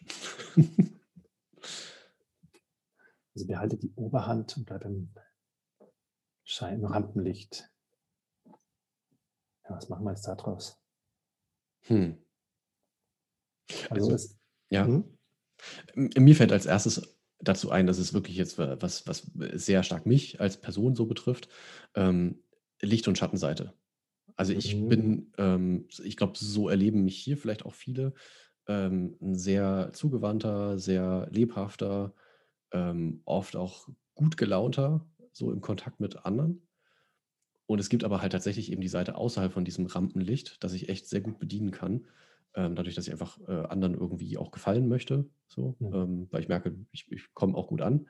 Und es gibt aber halt eben außerhalb von diesem Rampenlicht ähm, etwas, wo ich halt merke, ich habe nicht die Oberhand, ähm, mhm. dass ich halt eben da nicht, äh, da bin ich nicht nahbar, da bin ich, äh, da bin ich verschlossen, da bin ich grüblerisch, da bin ich auch oft sehr depressiv und ähm, sehr mit mir selber beschäftigt. Und ähm, also da, da merke ich einfach, ne, es gibt quasi da, da, etwas in mir, das im Kontakt nach außen mich irgendwie dazu bringt, so zu sein, dass, dass ich nahbar und sympathisch und so wirke. Ähm, vielleicht auch dadurch irgendwie so sowas wie männlich, was auch immer das heißt. Ähm, aber dass es halt eben auch wirklich diese Kehrseite gibt. Und mhm. die habe ich aber sehr gut unter Kontrolle. Mhm. Ja, genau, das ist, glaube ich, das äh, unter Kontrolle haben. Ähm, der Klassiker ist ja, den ich selber auch oft erlebt, wenn man gefragt wird, wie geht's dir denn? Hm. Ja, antwortet man manchmal mit Floskeln, so ja, ja, hm. aber wenn man dann wirklich drüber nachdenkt, dann äh, kenne ich schon diesen starken Impuls, ähm, erstmal zu begründen, warum es mir denn so gut geht, mhm. unabhängig davon, wie es mir geht. Mhm. Ähm, also ich möchte mich dann gern als der, der, der glänzende Ritter darstellen mhm. und nicht der, der Bettler am Straßenrand. Ja. Liegt ja irgendwie auch auf der Hand. Wenn dich schon mal jemand fragt, dann willst du ja quasi auch. Äh, ja, es kommt darauf an. Wenn mich jetzt äh, mein Kunde fragt, dann finde ich das auch irgendwie plausibel. ja. äh, aber wenn mich mein, mein Bruder fragt, dann mhm. könnte man natürlich auch immer mal sagen, ja, bin gerade nicht so gut. Das und das passt nicht oder funktioniert nicht oder macht mir Sorgen oder da habe ich Angst oder so. Mhm. Ähm, das hat natürlich dann auch was damit zu tun, darf ich das zumuten? Da spielt dann auch die Regel von davor rein. Ja. Ist jetzt, wenn ich, wenn ich gerade irgendwie mein, also eine männlichen, eine männlichen Peer-Person äh, zeige, dass, es, dass ich, dass ich gerade wirklich irgendwie unglücklich bin oder, oder mich schwach fühle oder so. Ähm, also äh, verschrecke ich den nicht. Also mhm. führt es nicht dazu, dass der dann sagt, ach nee, ich will doch nicht mit dir zu tun haben. So. Mhm. Hätte ich doch nicht gefragt, so ungefähr. Ja. Ja, und auch so dieses dann dazu stehen, dass es auch mal nicht okay ist. Ich finde, das Ja. ist halt auch wirklich so was Schwieriges, weil, ne, es hat was mit eigenen Anteilen zu tun, die sehe ich immer so recht gut.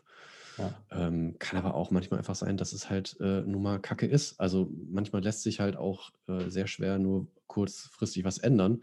Und dann ist halt so die Frage, ja, warum erzähle ich dir das jetzt, ne? Also, es ist Ja. halt auch so ein bisschen so dieses Aufwiegen nach nach Nützlichkeit der Beziehung, ne? Das ist auch so es hat schon irgendwie was, ähm ja, es ist halt wahrscheinlich auch gerade in männlichen Beziehungen so dieses Zielorientierte. Also ja, wir, genau, das will ich sagen. Wir müssen ja. doch was zusammen wuppen jetzt irgendwie, irgendwas muss doch passieren. So.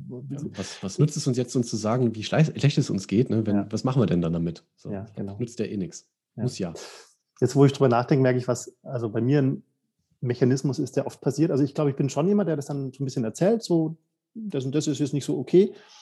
Ähm, das mache ich schon, aber ich habe dann relativ schnell so einen ziemlich starken Impuls zu sagen, aber naja, ist ja alles nicht so schlimm. Mhm. äh, wie ist denn bei dir oder so? Oder äh, auf was freuen wir uns denn, wie auch immer? Also ja. dann, äh, ich halte es nicht lang aus, quasi, da mhm. im, eben im Schatten stehen zu bleiben und zu zeigen, wo ich gerade schwach oder unsicher bin. Mhm. Ja. Ja, kann ich voll unterschreiben. das ist echt. Also, das führt natürlich auch dazu, ne, bei, dieser, bei dieser Regel, also Oberhand worüber, ne, also es ist natürlich irgendwie auch gegenüber anderen glänzen wollen. Also das, mhm. so dieses Vergleichen, das kenne ich schon auch von mir. Und dass es ja sozusagen auch ähm, einfach angenehm ist, im, im Rampenlicht zu stehen. Ne, weil so lange muss ja nicht im Kontakt sein eben mit, mit den Schattenseiten. Ja, also das ist äh, schon auch was, was ich sehr suche. Ja. Sänger. Schauspieler. you know what I mean. Ja, ja man sucht nach, also ist schon genau, äh, Suche nach Situationen, wo es erlaubt ist, damit in Kontakt zu sein. Mhm. Und äh, zum Beispiel die Bühne gibt dir ja immer eine Freiheit oder eine Erlaubnis, was ja. anderes zu zeigen. Ja, sehr gut. Wobei natürlich, natürlich, wenn ich in der Bühne bin, dann bin ich on top und in der Limelight. Voll. Die anderen äh, finde ich schon immer sehr bezeichnend. Ja. Ja, ja. Ähm, wir kommen zu, oh meine Güte, ey, wir, das ist ja echt der Hammer. Das, ich hätte mir nie gedacht, dass wir jetzt so, ich hätte es mir eigentlich denken können, dass wir so tief da reingehen. Ähm, hm, also die nächste Regel lautet, give him hell through macho behavior, cruelty, bravado and banter. Oh Gott, das wird immer schwieriger zu übersetzen. Es tut mir leid. Give him hell, also mach ihn die Hölle heiß oder sowas. Genau, ja. Also mach den anderen oder so die Hölle heiß, indem du Macho-Behavior, also, also eine Macho-Attitüde an den Tag legst mhm. oder Verhalten wörtlich. Ja.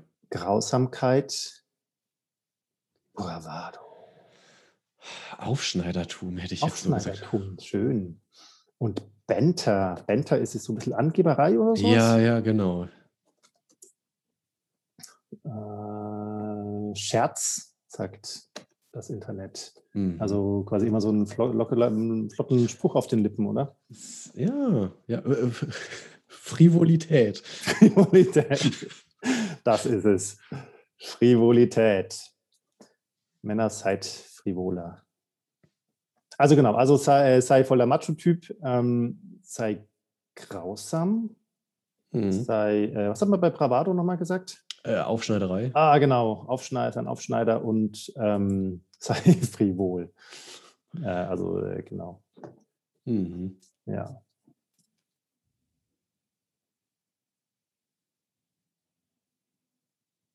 Bleibst du auch an dem Wort Grausamkeit hängen?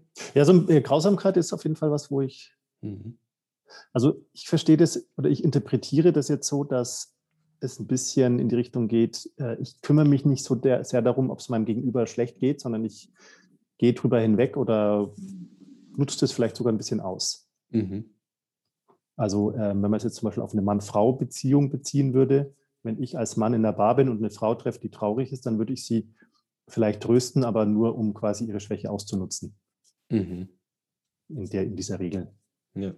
Also eben so ein Macho-Arsch, der ähm, nur eigennützige Ziele vor Augen hat. Mhm.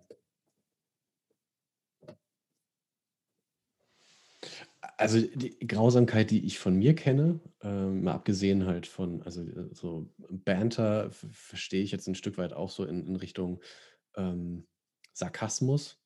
Das ist was, womit ich aufgewachsen bin. Okay. Ähm, also bei, bei uns in der Familie war sozusagen ähm, sprachliche Gewalt eigentlich ein, ein ganz äh, probates Mittel. Ähm, quasi, dass sich quasi der Rest der Familie über eine Person halt eben so ein bisschen lustig gemacht hat. Äh, mhm. ähm, und und das ist halt eine Form von Grausamkeit, die ich, die ich sehr gut kenne und die ich tatsächlich auch immer wieder an mir entdecke und dann einfach ganz mhm. furchtbar finde. Und das mhm. ist tatsächlich auch Macho-Verhalten in, in der Hinsicht, als es halt, also wie du sagst, so ein Machtverhältnis herstellt. So, ne, ich, ähm, ich erniedrige dich, ne, da, da haben wir es wieder so, dieses Stay on top. Also, das hatte genau im Endeffekt diese typische Dominanz, die ja, äh, die, die ja im Patriarchat letztendlich so wichtig ist. Ja. Entweder dominiere ich und profitiere vom Patriarchat, indem ich eine tolle Position habe oder viel Geld verdiene oder so, ja. oder ich bin halt nicht genau. der Dominanz und dann äh, bin ich der Schwache, ja. der weibliche Kerl sozusagen. Mhm. Und also das ist wirklich so, dieses Give him hell ist ja wirklich, also ist hier auch in, in Anführungszeichen gesetzt, ähm, also wirklich so als wie so eine Art Schlachtruf. Und das, das äh ja, ich muss da total, also äh, Schlachtruf sagst du jetzt, ich muss da an den typischen, an das Klischee des, ähm, des Footballspielers in den amerikanischen Teenie-Komödien denken. Da gibt es mhm. immer diesen starken Footballspieler, der immer ein Idiot ist, aber den alle bewundern, weil er halt nur coole Sprüche raushaut und irgendwie stark ist. Mhm. Ähm, ja.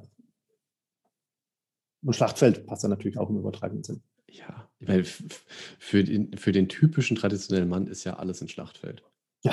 Vom Schlafzimmer bis zur Arbeitswelt ist alles ja, einfach genau. eine, eine einzige Kriegszone. Ja, genau. Ich muss dominieren, sonst werde ich dominiert. Mhm. Ja.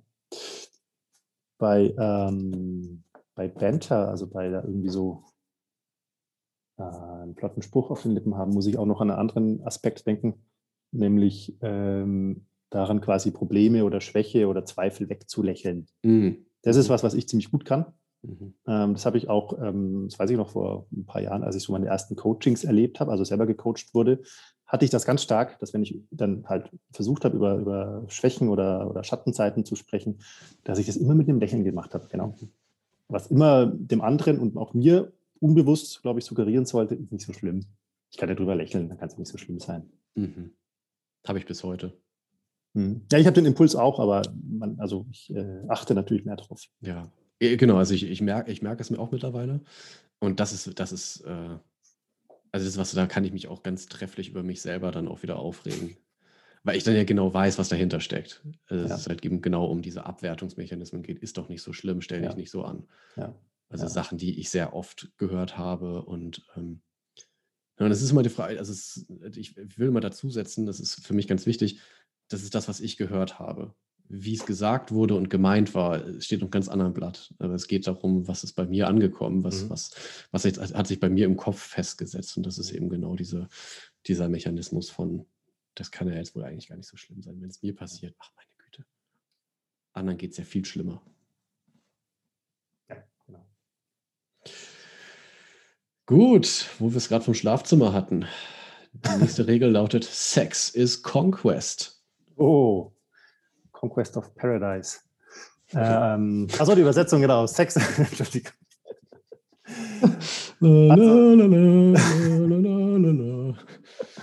Sex ist Conquest, also Sex ist Eroberung oder ein mhm. Eroberungsfeldzug. Yep. Mhm. Ja, also Sex ist wieder etwas, wo ich als Mann meine, meine starke Männlichkeit unter Beweis stelle, weil ich quasi, weil mein Willen sozusagen, Sex zu haben, ist stärker als der von anderen Männern, beziehungsweise auch stärker als da, wo die Frauen sich zieren. Ja. Ähm, und ob ich sie jetzt quasi umgarne und zum Ziel komme oder vielleicht auch äh, andere Wege finde, mhm. Frauen vielleicht auch zu zwingen sogar, mhm. letztendlich jede Eroberung zählt. Und größer das Reich. Und wo es Eroberung gibt, da gibt es Widerstand, den es zu brechen gilt. Da gibt es, ja, da gibt es Gewinner und Verlierer. Und natürlich will ich auf der Gewinnerseite stehen. Genau. Da kommen wir wieder, das hatten wir, habe ich schon mal zitiert, vor zwei Monaten vielleicht, dieses Urteil, was es neulich in Frankreich gab, mhm. wo, einer, wo es noch den Umstand gibt, dass ähm, es um die Frage geht bei einer Scheidung, wer dran schuld ist. Mhm. Und es eine Relevanz dann hat, auch aufs auf Finanzielle, also wer wem wie viel dann und so weiter. Und da wurde entschieden in diesem Urteil, dass eine Frau schuld war oder mitschuld, das weiß ich nicht mehr genau, am Scheitern der Ehe, weil sie irgendwann keinen Sex mehr wollte, weil ihr Mann gewalttätig war. Mhm. Was heißt hier quasi, der Mann, der hat sie ja erobert mhm. durch die Ehe, die gehört ihm jetzt ja und dann hat sie keinen Grund mehr, äh, ihn abzuweisen. Steht da dahinter letztendlich die Haltung. Das finde ich richtig schlimm. Das ist, das ist einfach äh, rundheraus menschenverachtend. Genau. Ja, äh, ich, also aus, mein, also aus meinem eigenen Erleben und wie ich aufgewachsen bin, ist es tatsächlich, ähm, also ich hatte das ja, glaube ich, schon mal erzählt, dass ich tatsächlich irgendwie relativ lange auch keine Freundin hatte und so, weil ich halt eben immer so der, der nette Kumpeltyp war. Also ich war eher so der beste Freund. Und das hat mich schon auch echt umgetrieben. Also ich dachte, hä, was mache ich eigentlich falsch? Also wieso kriegen, wieso kriegen die anderen irgendwie ständig irgendwie eine ab? Ne? Das ist mhm. ja auch schon wieder so, genau diese Denke. Mhm. Es gibt da irgendwie was zu kriegen. Mhm. Äh, so als wären das irgendwie äh, Paninis, die ich mir in mein Sammelalbum klebe. ja. ähm, und, und äh, tatsächlich irgendwann so dahin zu kommen, dass es halt um Beziehung geht und ob man sich halt eben mag und ob man irgendwie Zeit miteinander verbringen will, äh, das hat schon echt gedauert. Also das mhm. war dann schon irgendwie auch irgendwann so diese Befreiung, oh Gott, scheinbar bin ich doch irgendwie als, als Partner irgendwie doch auch äh, äh begehrenswert. Also das ist schon äh, sehr tief verankert, mhm. weil das, äh, klar, ne? also auch so dieses Glücksgefühl, was damit zusammenhängt, hey, äh, jemand findet mich toll, ist natürlich schon auch so, auch mit Arbeit verbunden. Ne? Ich muss irgendwie auf mich aufmerksam machen, so, so die ganzen Regeln der Achtung, äh, ein bisschen schwieriges Wort, Verführung. Mhm. Ähm, und was, ne, wie kann ich mich quasi als begehrenswerter Partner potenzieller Partner auch darstellen, war es schon also ein bisschen Kriegsführung gegen einen selbst. Ja, und es ist also, ich kann mich daran erinnern, dass es ziemlich mich verunsichert hat. Also ich war auch immer eher so, ähm, also ich war immer nett, also meistens nett, sagen wir mal, ähm, zu den Mädels so irgendwie. Also ich habe mich auch selbst so wahrgenommen, aber es hat mich schon irgendwann auch verunsichert, dass dann auch Leute, die ich gut kannte oder Frauen, die ich gut kannte, so diese Weisheiten von sich gegeben haben, äh, Frauen stehen auf Arschlochtypen. Mhm. Oh was ja, oh, den habe ich auch gehört, ja. Was heißt denn das jetzt dann für mich, wenn Frauen auf Arschlochtypen stehen? Es gibt einem das Gefühl, ich muss mich entscheiden, entweder kriege ich keine Frau ab oder ich muss ein Arschloch werden. Was will ich denn? Was ist mir denn wichtiger? Mhm. So, irgendwie. Ja. Zum Glück gab es dann doch ab und zu mal äh, irgendwie eine Freundin, die ich hatte, halt so.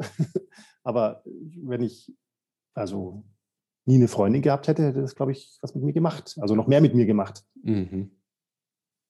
Wo es bei mir echt mal auf der Kippe stand, ob ich nicht doch meine Attitüde ändere. Aber ich habe es dann zum Glück mit Humor genommen. Mhm. Das war tatsächlich, als mich mal äh, eine verlassen hat, ähm, weil sie, ähm, weil sie Jesus in ihrem Leben entdeckt hat. Oh. Das war hart. Also oh. das, da hatte ich echt einen Konkurrenten, mit dem konnte ich es nicht aufnehmen. Wurdest du wegen dem Älteren verlassen? ja, es ist dann halt einfach irgendwann, äh, sucht man sich halt eben auch dann, also muss man sich die Gegner einfach in der eigenen Kragenweite aussuchen. So, da habe ich einfach gemerkt, okay, das ist halt Gewichtsklasse, da ja, kann ich nicht schwer mithalten. Ja. Das, das war übel. Ja, was ich an der Stelle echt fies finde, ähm, also es gibt natürlich, also die gab es damals und die gibt es heute noch irgendwelche Jungs und Männer, die halt da wirklich andere Werte haben. Mhm. Die werden sie, wenn es gut läuft, irgendwann ändern, wenn es schlecht läuft, dann halt nicht. Ähm, die gibt es aber, mh, hm, wo diese Regel richtig ähm, perfide wird, ist, wenn sie einem nicht von solchen Typen angetragen wird, sondern eher so durch die Hintertür kommt. Ähm, bei mir war es irgendwann so, da war ich aber schon Student, glaube ich, auf jeden Fall sogar schon Ende des Studiums, hat irgendwann mein Bruder, mein Zwillingsbruder, mir erzählt, dass er sich mit unserem Opa ähm, darüber ausgetauscht hat, wie viel, äh, mit wie vielen Frauen mein Opa geschlafen hat. Ja, da gab es auch, eine, auch eine konkrete Zahl, die im Raum stand. Und dann habe ich mit meinem Bruder mich halt auch darüber ausgetauscht, über unsere jeweiligen Zahlen so und ähm, die Zahl von meinem Bruder war höher. Hm. Und das hat wirklich was mit mir gemacht. Also ich habe da wirklich dann so ein Stück weit diesen Impuls entwickelt, so und ich kann gar nicht erklären, warum. Also das war jetzt, ich habe das nicht hinterfragt. Es war mhm. einfach so, so, hey, ich muss doch was an dieser Zahl machen. Das kann doch nicht sein. Mhm. Mein Bruder, der ist sogar eine Minute jünger als ich. ähm, ich muss doch was an der Zahl machen. Also ich muss doch schauen, dass ich da irgendwie ja. mal ein paar Mädels reinkriege. Das ist da echt verrückt, ne? Es ist ja wirklich, wenn man drüber nachdenkt, es ist so eine, so eine, genau, Panini-Album. Also mhm.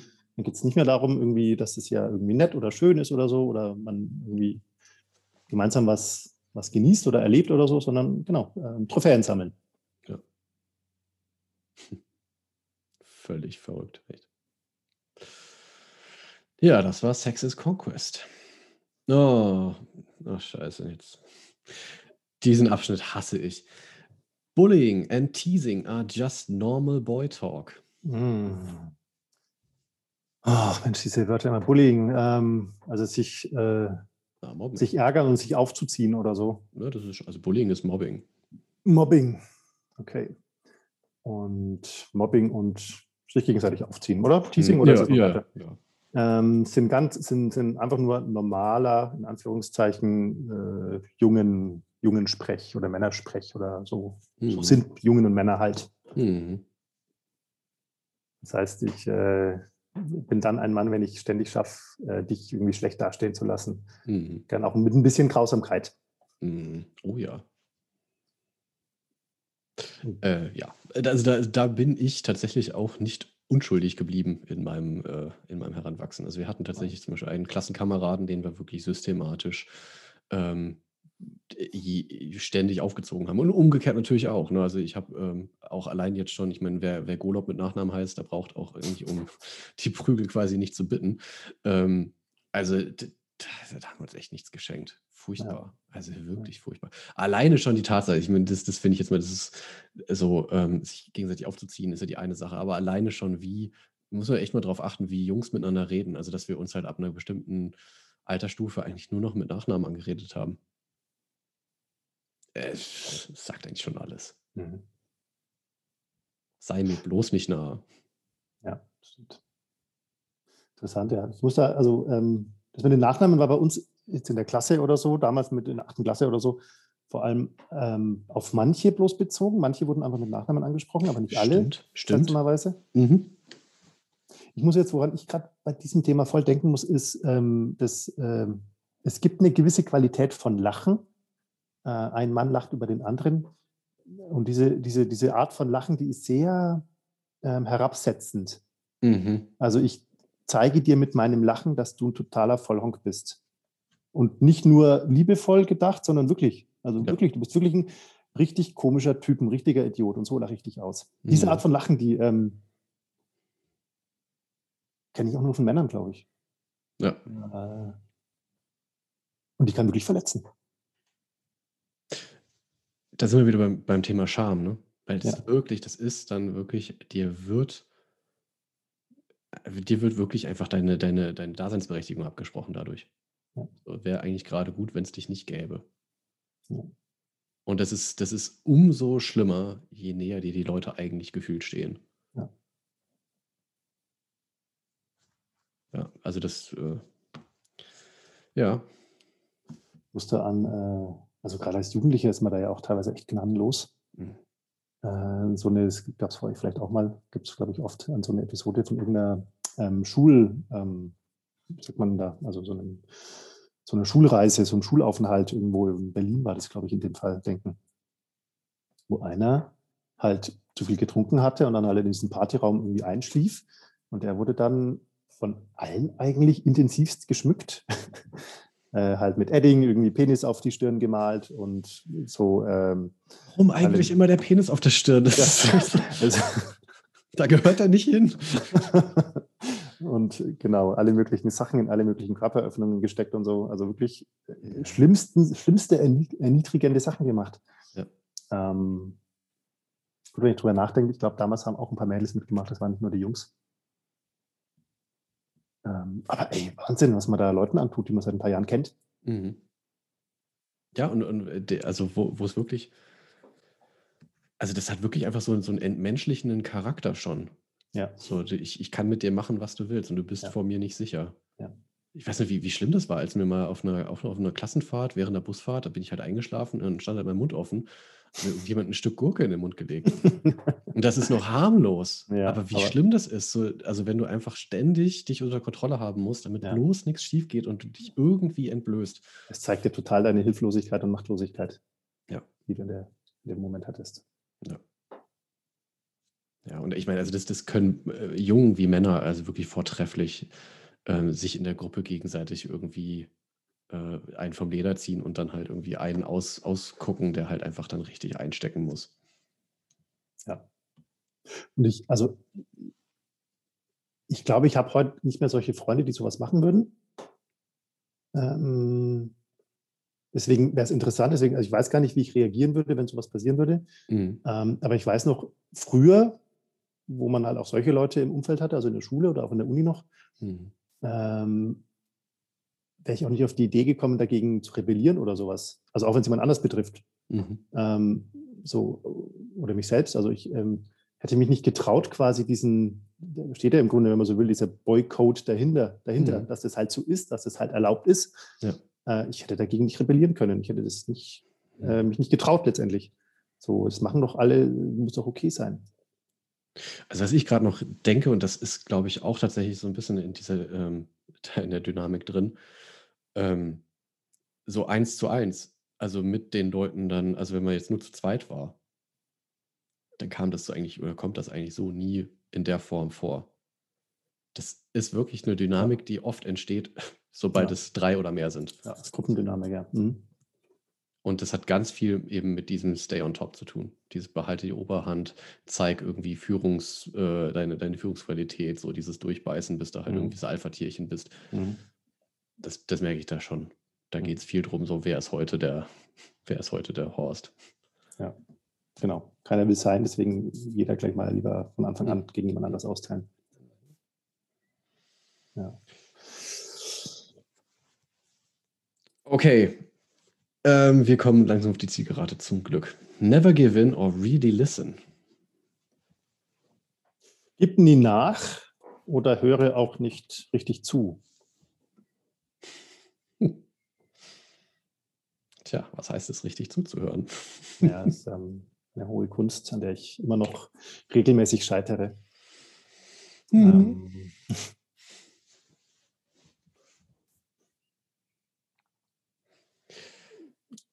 also ich kenne das bis heute ähm, und ganz arg aus meiner Jugend, so diesen Impuls, ich darf nicht zu wenig sagen. Mhm.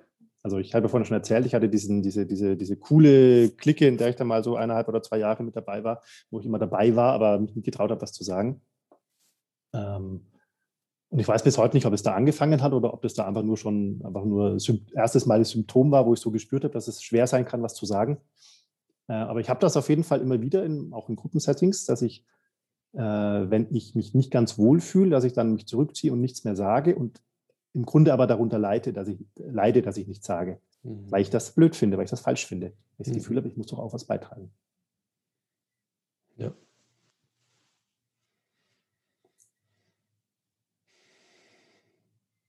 Also bei der Regel muss ich sagen, da kann ich tatsächlich zumindest meine ich behaupten zu können, dass es bei mir tatsächlich ganz anders ist, weil ich gebe viel lieber nach. Und ich höre auch anderen sehr gerne zu, weil mir das das Gefühl gibt, nicht irgendwie äh, mich zu viel zuzumuten. Also bei mir ist es mhm. mehr so, es geht in Richtung halt von diesem Code of Silence. Mhm. Ähm, und halt eben auch eher so, so Streit vermeide, äh, indem ich halt dann doch eher nachgebe. Mich dabei auch nicht wohlfühle, weil ich weiß, es tut mir jetzt eigentlich gerade nicht gut. Ähm, ich glaube, ich habe das schon auch. Ich mhm. glaube, da gibt es, egal wie ich mich verhalte, immer eine, so ein ambivalentes Gefühl. Ich glaube, wenn ich nachgebe, habe ich das Gefühl, ich hätte mehr dafür kämpfen müssen. Ja, wenn ich mich durchsetze, dann habe ich das Gefühl, ich hätte äh, nicht, so, nicht, so, nicht so ein unflexibler Arsch sein dürfen. Ja. Also beides, egal wie ich es mache, mache ich es falsch im Grunde. Ich zweifle dran, ob ich jetzt, ob das jetzt okay war, wie ich es gemacht habe. Voll gut. Ja, das trifft, da trifft es echt den Nagel auf den Kopf. Genau. So ist es. Das ist völlig Banane, ne? Es ist wirklich so wie gesprungen, egal wie du das machst, es läuft immer irgendwie falsch. Es ist immer ein, ein, ein fauler Kompromiss. Ja. Mhm. Genau. Führt mich zu der vorletzten Regel und die finde ja. ich wirklich krass. Don't show, don't show your fear of violence. Zeige nicht, dass du Angst vor Gewalt hast. Das heißt letztendlich auch, äh, laufe nicht weg. Mhm. Ich habe riesige Angst vor Gewalt. Ich habe auch Angst vor Gewalt. Ich überlege gerade, ob, das, ob ich diese Regel mal gelebt habe. Ich weiß nicht genau. Ich glaube, ich bin relativ gewaltfern aufgewachsen. Äh, es gab es zwei, dreimal, dass es halt irgendwie Stress mit irgendwelchen Älteren gab oder so. Mhm. Ich glaube, da bin ich dann auch immer im Endeffekt davon gelaufen. Und ich habe Angst vor Gewalt. Also ich merke das wirklich. Also ähm, so im, ähm, im Alltag wenn man, was zum Glück selten passiert, aber doch mal mit irgendwem aneinander gerät. Äh, und dann gibt es ja auch ab und zu Leute, die gewaltnah sind. Mhm. Ähm, für mich ist das eine echte Bedrohung. Also ich äh, habe keinen, kein, ich finde das auch nicht in mir, quasi da dann Gewalt auszuüben. Mhm. Also da, wo ich es wirklich, wo ich am, am stärksten damit in Kontakt komme und mich dem irgendwie auch wahrscheinlich so mehr oder weniger bewusst aus, aussetze, ist halt beim Karate. Und da erinnere ich mich dran, da hatte ich mal eine, eine sehr, sehr krasse Trainingseinheit mit meinem Sensei, also meinem Trainer. Ähm, ähm, das war wirklich so, da hatten wir halt quasi Einzeltraining. Da war halt eben einer dabei, der auf seinen Schwarzgurt trainiert hat und ich war eben auch so mit dabei. Und ähm, dann haben halt mein, mein Sensei und ich so eine Art kleinen Freikampf gemacht. Äh, das ist halt wirklich so, wurde dann halt schon, ähm, also keine richtigen Treffer setzt, aber wo es halt schon darum geht, ähm, halt mal auszuhandeln, ähm, so in welche Richtung es geht. Und äh, der hat mich so krass bedrängt und hat mich danach gefragt, ob ich gemerkt hätte, woran es liegt, dass ich äh, halt wirklich so äh, in die Defensive geraten bin.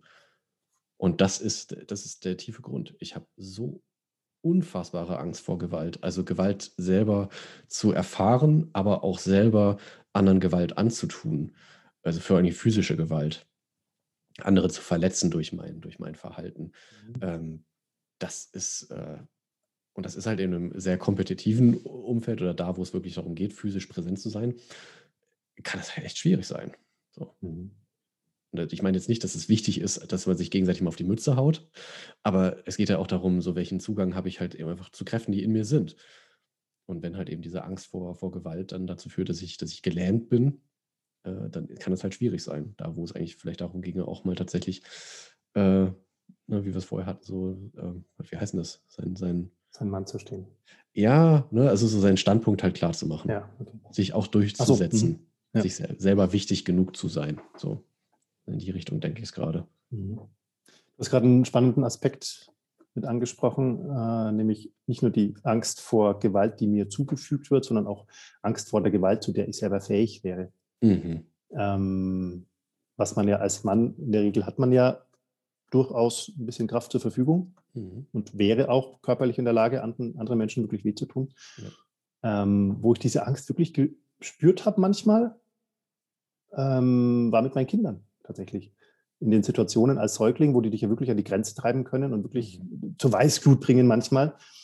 Ich glaube trotzdem, dass ich nie, nie Gewalt gegen meine Kinder irgendwie angewendet hätte. Ich glaube, das wäre einfach nicht passiert, aber trotzdem so dieses, diese, diese, diese, dieser wahnsinnige Zorn, den man dann hat, wo man dann erstmal rausgeht und erstmal merkt, ich muss es erstmal irgendwie mich beruhigen, ich muss es erstmal gefühlt eine rauchen, auch wenn ich nicht rauche. Mhm. ähm, also ich muss mich beruhigen erstmal, weil ich gerade quasi ähm, die Wut auch so körperlich spürt, dass ich eigentlich fast schon Angst habe, da irgendwie ja. ähm, quasi äh, halt äh, Gewalt auszuüben. Und es geht weniger um die wirkliche Gefahr, das sage ich nochmal, dass man wirklich Gewalt seinen Kindern zufügt. Ich glaube, das wäre wirklich nicht passiert, auch wenn ich drin geblieben wäre. Mhm. Aber äh, wirklich um diese Angst, die dann auf einmal da ist, so, ja. äh, der, der, bringt mich gerade schon an meine Grenze. Was ist, wenn ich diese Grenze irgendwann mal überschreite? Oder was ist, wenn da irgendwie ja. mal was passiert, was wirklich halt falsch wäre.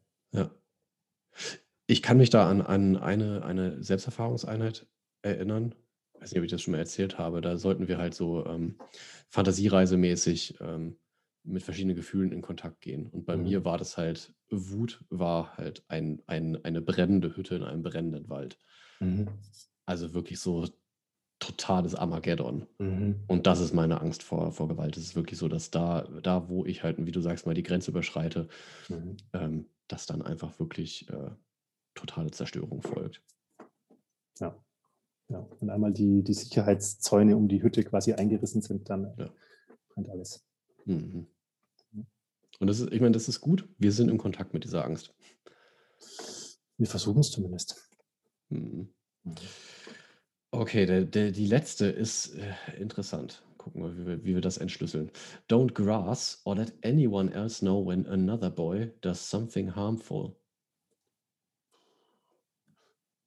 Ich brauche die Übersetzung für Grass. Ich vermute, das heißt nicht, dass du nicht grasen sollst. Na, ich vermute mal.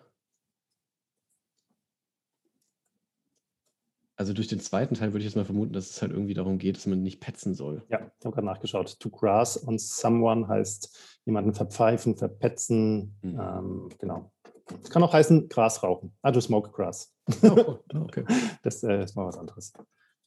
Ähm, genau, also äh, verpfeift keinen. Also mhm. äh, what, what, stays in boy in, in, in the boy code, uh, what happens in the boy code stays in the boy code sozusagen. Mhm. Oder in der Landschaft.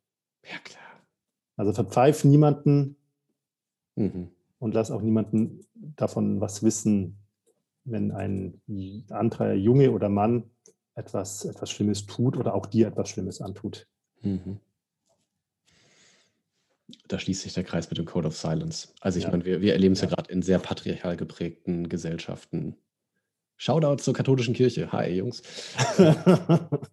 Ja, das halt einfach genau da, ähm, genau. das ja wunderbar funktioniert. Da, ja. wo, wo Männer in ihren Seilschaften äh, sich gegenseitig den Rücken frei halten, gibt es immer irgendwas, äh, irgendjemand, der jemand anderem was schuldet. Und das heißt, ja. ähm, man redet halt nicht drüber. Ja, und in die, gerade in diesen Organisationen, ähm, das gibt es ja auch in ganz anderen Kontexten, wegen mir in Pflegeheimen, hm. ähm, wenn dann doch mal einer äh, was darüber sagt. Das bezieht jetzt nicht nur Männer mit ein, sondern wahrscheinlich auch Frauen. Ist man wahrscheinlich mhm. so eine Art ähm, Nestbeschmutzer. Oh ja.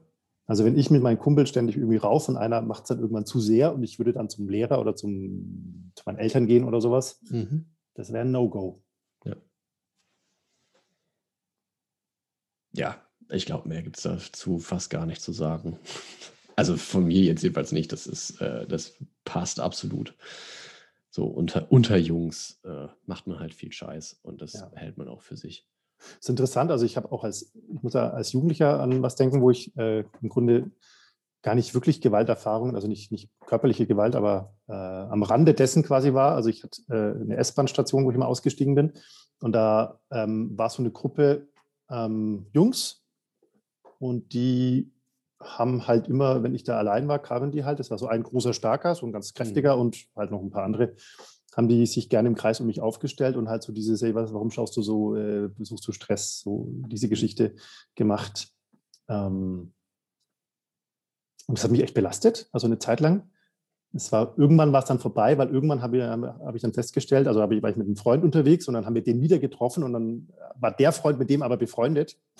und dann hat der auch gecheckt, okay, irgendwie blöd jetzt und dann hat er mich irgendwie nicht mehr, hat er mich in Ruhe gelassen.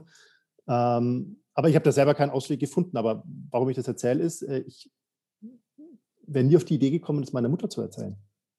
Hm. Oder meinem Vater oder irgendwem oder meinem Onkel. Also, es war einfach keine Option, die mir irgendwie da zur Verfügung stand. Ja. Mit meinem Bruder habe ich mich ausgetauscht, weil es dem auch so ging. Oder wir haben es auch gemeinsam dann manchmal erlebt, deswegen war das eh klar. Mhm. Ähm, aber anders als quasi da irgendwie schnell abhauen oder schauen, dass man in der S-Bahn möglichst weit vorne aussteigt, dass man da verschwinden kann. Mhm. Ähm, also das irgendwie jemandem zu erzählen oder Hilfe suchen, das kam nicht vor in meinem Repertoire. In der fünften oder sechsten Klasse, da war ich mal mit Freunden im Freibad und da hat mich äh, auch ein älterer Junge ziemlich heftig in die Mangel genommen und so äh, ständig untergetaucht. Ich hatte echt mhm. Angst zu ertrinken. Mhm. Also so unter Freunden haben wir, also ne, haben wir dann irgendwie drüber geredet, was das für, für ein blöder Kerl war. Aber ich kann mich nicht daran erinnern, dass ich das irgendwelchen Erwachsenen erzählt hätte. Wozu auch? Musste ich ja irgendwie selber mit klarkommen. Mhm. Ja. Ja. Oh. Ah. Schade eigentlich, aber so ist es wahrscheinlich. Zumindest damals gewesen. Vielleicht sind unsere Kinder heute anders. Ich glaube, ein Stück weit brauchen das wahrscheinlich ähm, Jungs und Mädels auch da ihre eigenen Wege zu finden. Mhm. Aber es ist schade, dass dieser, also es ist nicht so, dass ich überlegt habe, sage ich das meiner Mama und dann gesagt habe, nee, ich mache es nicht, weil ich selber mit klarkommen will. Das wäre okay gewesen. Ja. Sondern es war einfach keine Option. Es war einfach gar nicht da. Hm. Ja, naja. Wow. So, meine lieben Damen und Herren, wir haben die zehn Regeln des Boycott durch. Äh, es gibt noch so einen Nachsatz. Magst du den auch noch vorlesen, Sven? Sehr gerne, ein wunderbares Zitat. When boys cannot cry, bullets become their tears. Wenn Jungen nicht weinen können oder dürfen, dann werden ähm, Pistolenkugeln oder so äh, oder Patronen werden dann ihre Tränen. Also wenn sie keine Tränen haben dürfen, dann werden die Tränen auf andere Art und Weise geäußert, durch Bullets oder allgemein gesprochen durch Gewalt und Zorn. Mhm.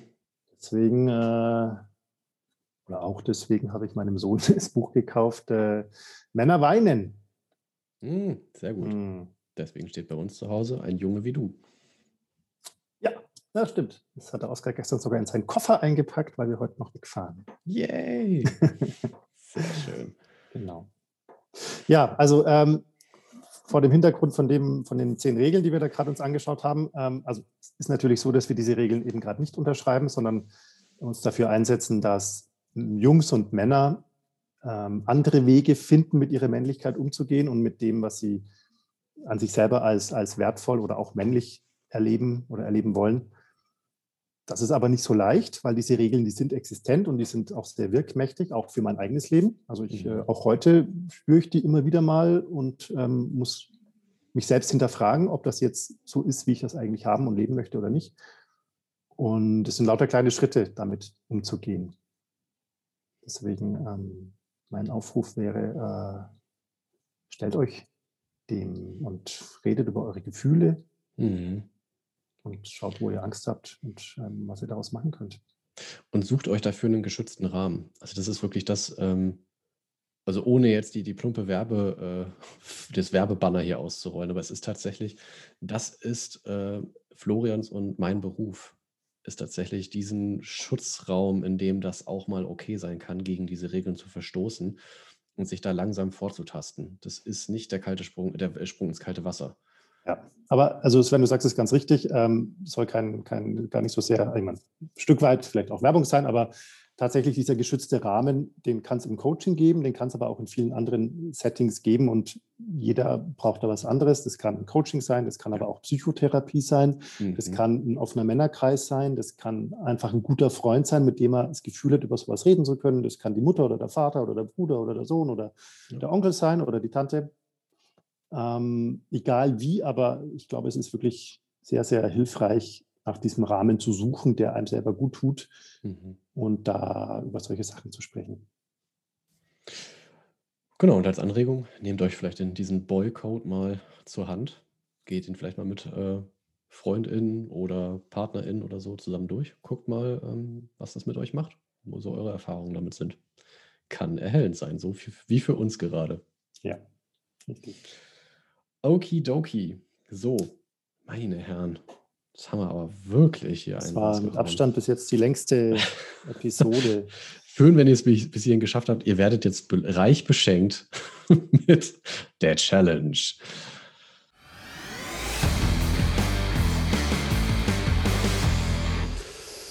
Die Challenge. Ja, wir haben ja gesagt, wir machen zwei Challenges, gell? Mhm. Ähm, ja, soll ich anfangen? Ich habe eine Challenge, wo ich gar nicht genau weiß, ob die vielleicht echt nicht zu schwer ist. das stehe ich durch. Aber du bist ja ein echter Mann, Sven, du kriegst das hin. Ähm, es ist nämlich eine andere Challenge, als ich sonst immer mache. Ich mache das sonst immer sehr gern, sehr, sehr szenarische oder rollenspielige Challenges. Mhm. Aber heute habe ich tatsächlich mal einfach eine Frage an dich.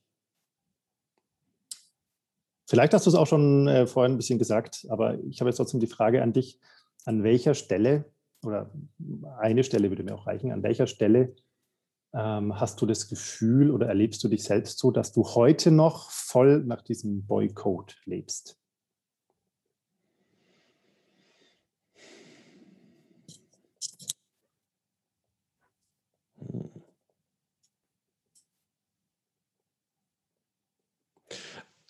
Ähm, also ich glaube, es ist tatsächlich die, ähm, die Regel ist, im, äh, im Rampenlicht zu sein und irgendwie Oberhand zu haben. Mhm. Kontrolle über mein eigenes Leben, das geht natürlich Hand in Hand mit diesem Unabhängigsein, so der ersten Regel. Aber für mich ist es tatsächlich äh, sowas, ähm, dass ich eine, eine riesige Angst habe, irgendwie als, äh, als Hochstapler zu gelten, als jemand, der eigentlich äh, wirklich, ne, da ist quasi außerhalb vom Rampenlicht Licht ist da nichts. Mhm. Und das ist ganz viel von dieser Schattenseite, von der ich erzählt habe. Mhm. Ähm, und das und das ist tatsächlich das, wo, wo sozusagen meine, ähm, mein schwieriges Verhältnis zu mir selber tatsächlich einfach da, also ganz oft dazu führt, dass ich äh, ja eher unbewusst halt nach dieser Regel eigentlich mich ausrichte und das mir aber auch eben nicht, das tut mir ja nicht gut also diese Seiten zu integrieren und zu sagen, es gibt quasi halt, klar, es gibt irgendwie, natürlich gibt es immer irgendwie einen Teil von mir, der im Rampenlicht steht und dem das ja auch Spaß macht. Und dadurch bin ich ja auch verträglich und so und, und äh, zugänglich. Und gleichzeitig kann es ja aber auch trotzdem auch ein totaler Gewinn für alle außen sein, wenn ich halt eben auch mal die andere Seite mhm. mehr, mehr zeige. So, und das ja. ist, ähm, aber da, da bin ich tatsächlich echt noch auf einem, auf einem glaube ich, sehr langen Weg. Mhm. Ja, es können auch tatsächlich sehr viel Energie kosten, immer diesen Stück weit Schein aufrechtzuerhalten, dass es nur mhm. diese eine Seite gibt. Mhm. Ähm, ist ja auch schön, sich bewundern zu lassen und dafür investiert man dann ganz schnell viel Energie. Mhm. Ähm, aber ja, bin ich voll bei dir. Diese, diese andere Seite, auch sich zu trauen, die zu zeigen, ähm, was ich tatsächlich auch sehr, sehr schwer finde, weil es ist ja nicht oft immer nur so ein Trauen, also hm, ich traue mich jetzt, okay, ich mache das, sondern auch erstmal entdecken, an welchen Stellen man da eigentlich was verbirgt, wo man mhm. das anders machen könnte. Ja. Ja, ist auch für mich eine große Herausforderung. Bin ich voll bei dir. Ich hätte dich tatsächlich gerne gefragt, äh, beziehungsweise die Aufgabe gestellt, wenn du eine Regel davon umschreiben könntest, welche wäre es und was würdest du tun? Ich, äh, ich denke jetzt gar nicht lang drüber nach, mhm. sondern ich pick die raus, die mich einfach gleich bringt, und zwar die Regel Nummer 6, natürlich Nummer 6, äh, nämlich Sex ist Conquest, also Sex ist Eroberung. Ähm, wenn es möglich wäre oder uns gelingen würde für die aktuelle Jungsgeneration, die da heranwächst. Also wir haben ja auch beide Söhne, die noch relativ klein sind und noch eine ganze Weile haben, bevor sie wirklich ähm, sich mit dieser Frage auseinandersetzen müssen. Wenn es uns gelingt, für unsere Jungs, aber auch für, für all die anderen Jungs da draußen, das zu ändern, dass sie ihre Sexualität von Anfang an nicht als Eroberung und, und, und Männlichkeit und Dominanz zeigen erleben, sondern als etwas ähm, Verletzliches, etwas, was sehr schön sein kann, was aber auch sehr kompliziert sein kann, etwas, wo man auch durchaus seine eigenen Erfahrungen machen darf und wo alles, was allen Beteiligten Spaß macht, in Ordnung ist. Ähm, also wenn wir es schaffen, diese Regel in den Köpfen unserer Jungs zu ändern, mhm. dann wäre ich schon sehr, sehr stolz. Ich bin gerade sehr stolz auf dich. Ja, danke. ich, hatte, ich hatte insgeheim gehofft, du würdest die rauspicken, weil ich das. Wirklich? Ja. ja. Mhm. Es ist tatsächlich auch eine echt schwierige Regel ist. Ich glaube, das ist eine Regel, die, wo viel von den anderen Regeln auch mit drin steckt, einfach. Ja. Ja. Und ähm, wo man sich so sehr im Weg stehen kann und so sehr auch was Beziehungen dann betrifft. Es geht ja nicht nur um den reinen Sex, sondern auch um das, das Ganze, das Drumherum, das sich quasi treffen mit, mit einem Menschen, den man irgendwie gerne mag und mit dem mhm. vielleicht dann auch zusammenleben und so. Mhm. Da hängt so viel dran und da ist so viel zu entdecken und ähm, da kann man sich auch selbst einfach so im Weg stehen. Und das, ja. ähm, also da nehme ich mich auch mit rein. Also ich stehe mir da auch heute noch teilweise total im Weg. Mhm. Und ich fände es total schön, wenn wenn ich so sage, muss ich sagen, nicht nur für unsere Jungs, sondern auch für uns, für unsere Generation und für mich, ähm, ich da quasi was ändern könnte und noch weiter dran machen könnte, dass es mhm. irgendwie besser wird. Was auch immer das heißt. Mhm. Schön. Vielen Dank. Ja, wenn euch das äh, jetzt auch so gut getan hat, dann äh, freut es uns auf jeden Fall. Für mich ja. war es ein inneres Blumenpflücken. Für mich auch. Ähm, ja, wie ist das denn jetzt, wenn jetzt jemand sagt, er möchte diesen Boycode nochmal nachlesen, lieber Sven? Wie macht er das dann am besten? Ich würde sagen, den packen wir einfach mal in die Show Notes, also in die Episodenbeschreibung. Mhm. Würde ich da einfach mal drunter schreiben. Ähm, ich persönlich habe ihn kennengelernt, das wollte ich vielleicht noch dazu sagen, äh, über einen Workshop bei Simon Rowe, mhm. den ich äh, letzten Monat besucht habe wo es um Männlichkeit ging und äh, der ist halt eben ein, ein äh, seit, läng, seit sehr langer Zeit in der Männerarbeit verwurzelter mhm. ähm, äh, äh, Mensch. Gott, ich weiß gar nicht mehr, was ich sagen wollte. Das ist halt so. Spielt auch keine Rolle. Jedenfalls, ähm, da weiß ich jetzt tatsächlich nicht. Ich habe das aus seinem Material entnommen. Ähm, ihr könnt natürlich auch das Buch lesen. Äh, Real Boys von William Pollack. Auch das werde ich nochmal in die mhm. Episodenbeschreibung reinpacken. Mhm. Genau. Und dann ansonsten macht euch selber schlau. Vielleicht findet ihr auch einfach noch Regeln, die ihr noch hinzufügen könnt, die hier noch nicht drinstehen. Mhm. Ja, stimmt. Da gibt es bestimmt noch ein paar andere wirkmächtige Regeln. Ähm ich freue mich auf jeden Fall über jeden, der mit dabei ist und der sich mit diesen Themen beschäftigt, weil es gibt nämlich durchaus auch Angebote am Markt, die in eine ganz andere Richtung gehen. Mhm. Ähm, zum Beispiel von einem bekannten Rapper, der eine sehr traditionelle, im negativen Sinn, Männlichkeit propagiert und da auch Coachings in Anführungszeichen anbietet, äh, wie man quasi das, ich weiß nicht, wie er es nennt, aber im Prinzip das Tier im Manne und den Krieger im Manne wiederfindet und wieder zu alter Dominanz zurückkehrt. Und ähm, das finde ich ist der falsche Weg, ja. weil wir wieder all das verschütten, was gerade ähm, so ein bisschen anfängt, sich zu regen. Ähm, deswegen finde ich es schön, wenn hier Leute dabei sind und gerade Männer und Lust haben, sich mit ihrer Männlichkeit auf eine gesunde Art und Weise auseinanderzusetzen. Konstruktiv ist hier das Stichwort. Lasst genau. uns was Neues machen. Ja. Voll cool. Ähm, jo, und an dieser Stelle sei auch noch erwähnt, ihr dürft uns natürlich jederzeit auch mit äh, anderen Sachen äh, behelligen. Also wenn ihr Fragen habt, wenn ihr Vorschläge habt, wer, wenn wir mal einladen sollten und so weiter und so fort dann schreibt ihr uns einfach am besten eine E-Mail an kontakt.hausmannskost.show. Genau. Ansonsten nämlich ist es so, dass die aktuelle Staffel an dann am Ende wahrscheinlich 26 Folgen oder so sich dem Ende zuneigt. Das heißt, wir machen einen Cut und beenden diese Staffel und werden dann demnächst eine neue Staffel ins, äh, ins Leben rufen. Das heißt, wenn jemand sagt, ganz grundsätzlich, ich habe mich immer schon geärgert, warum macht ihr das so kurz oder so lang oder warum macht ihr es nicht so andersrum, wie auch immer, dann ist jetzt genau der richtige Zeitpunkt, das anzusprechen. Jawolski, genau. Wir sind nämlich quasi gerade in der Konzeptionsphase dafür und werden dann in Bälde zurück sein mit allem neu. Mal gucken. So, jetzt machen wir einen Sack zu. Yes. Abonniert auf Steady, ihr kennt das. Gebt uns fünf Sterne, wo auch immer. Äh, und ansonsten macht es einfach mal gut und passt auf euch auf. Genau. Und erzählt es all den Männern da draußen, die ihr noch so trefft, ähm, das äh, tut ihnen gut, sich damit zu beschäftigen. Hm. Wunderbar. Adios. Bis ciao, zum nächsten Mal. Tschüss, lieber Sven. Tschüss, ihr alle da draußen und bis zum nächsten Mal. Ciao, Kakao.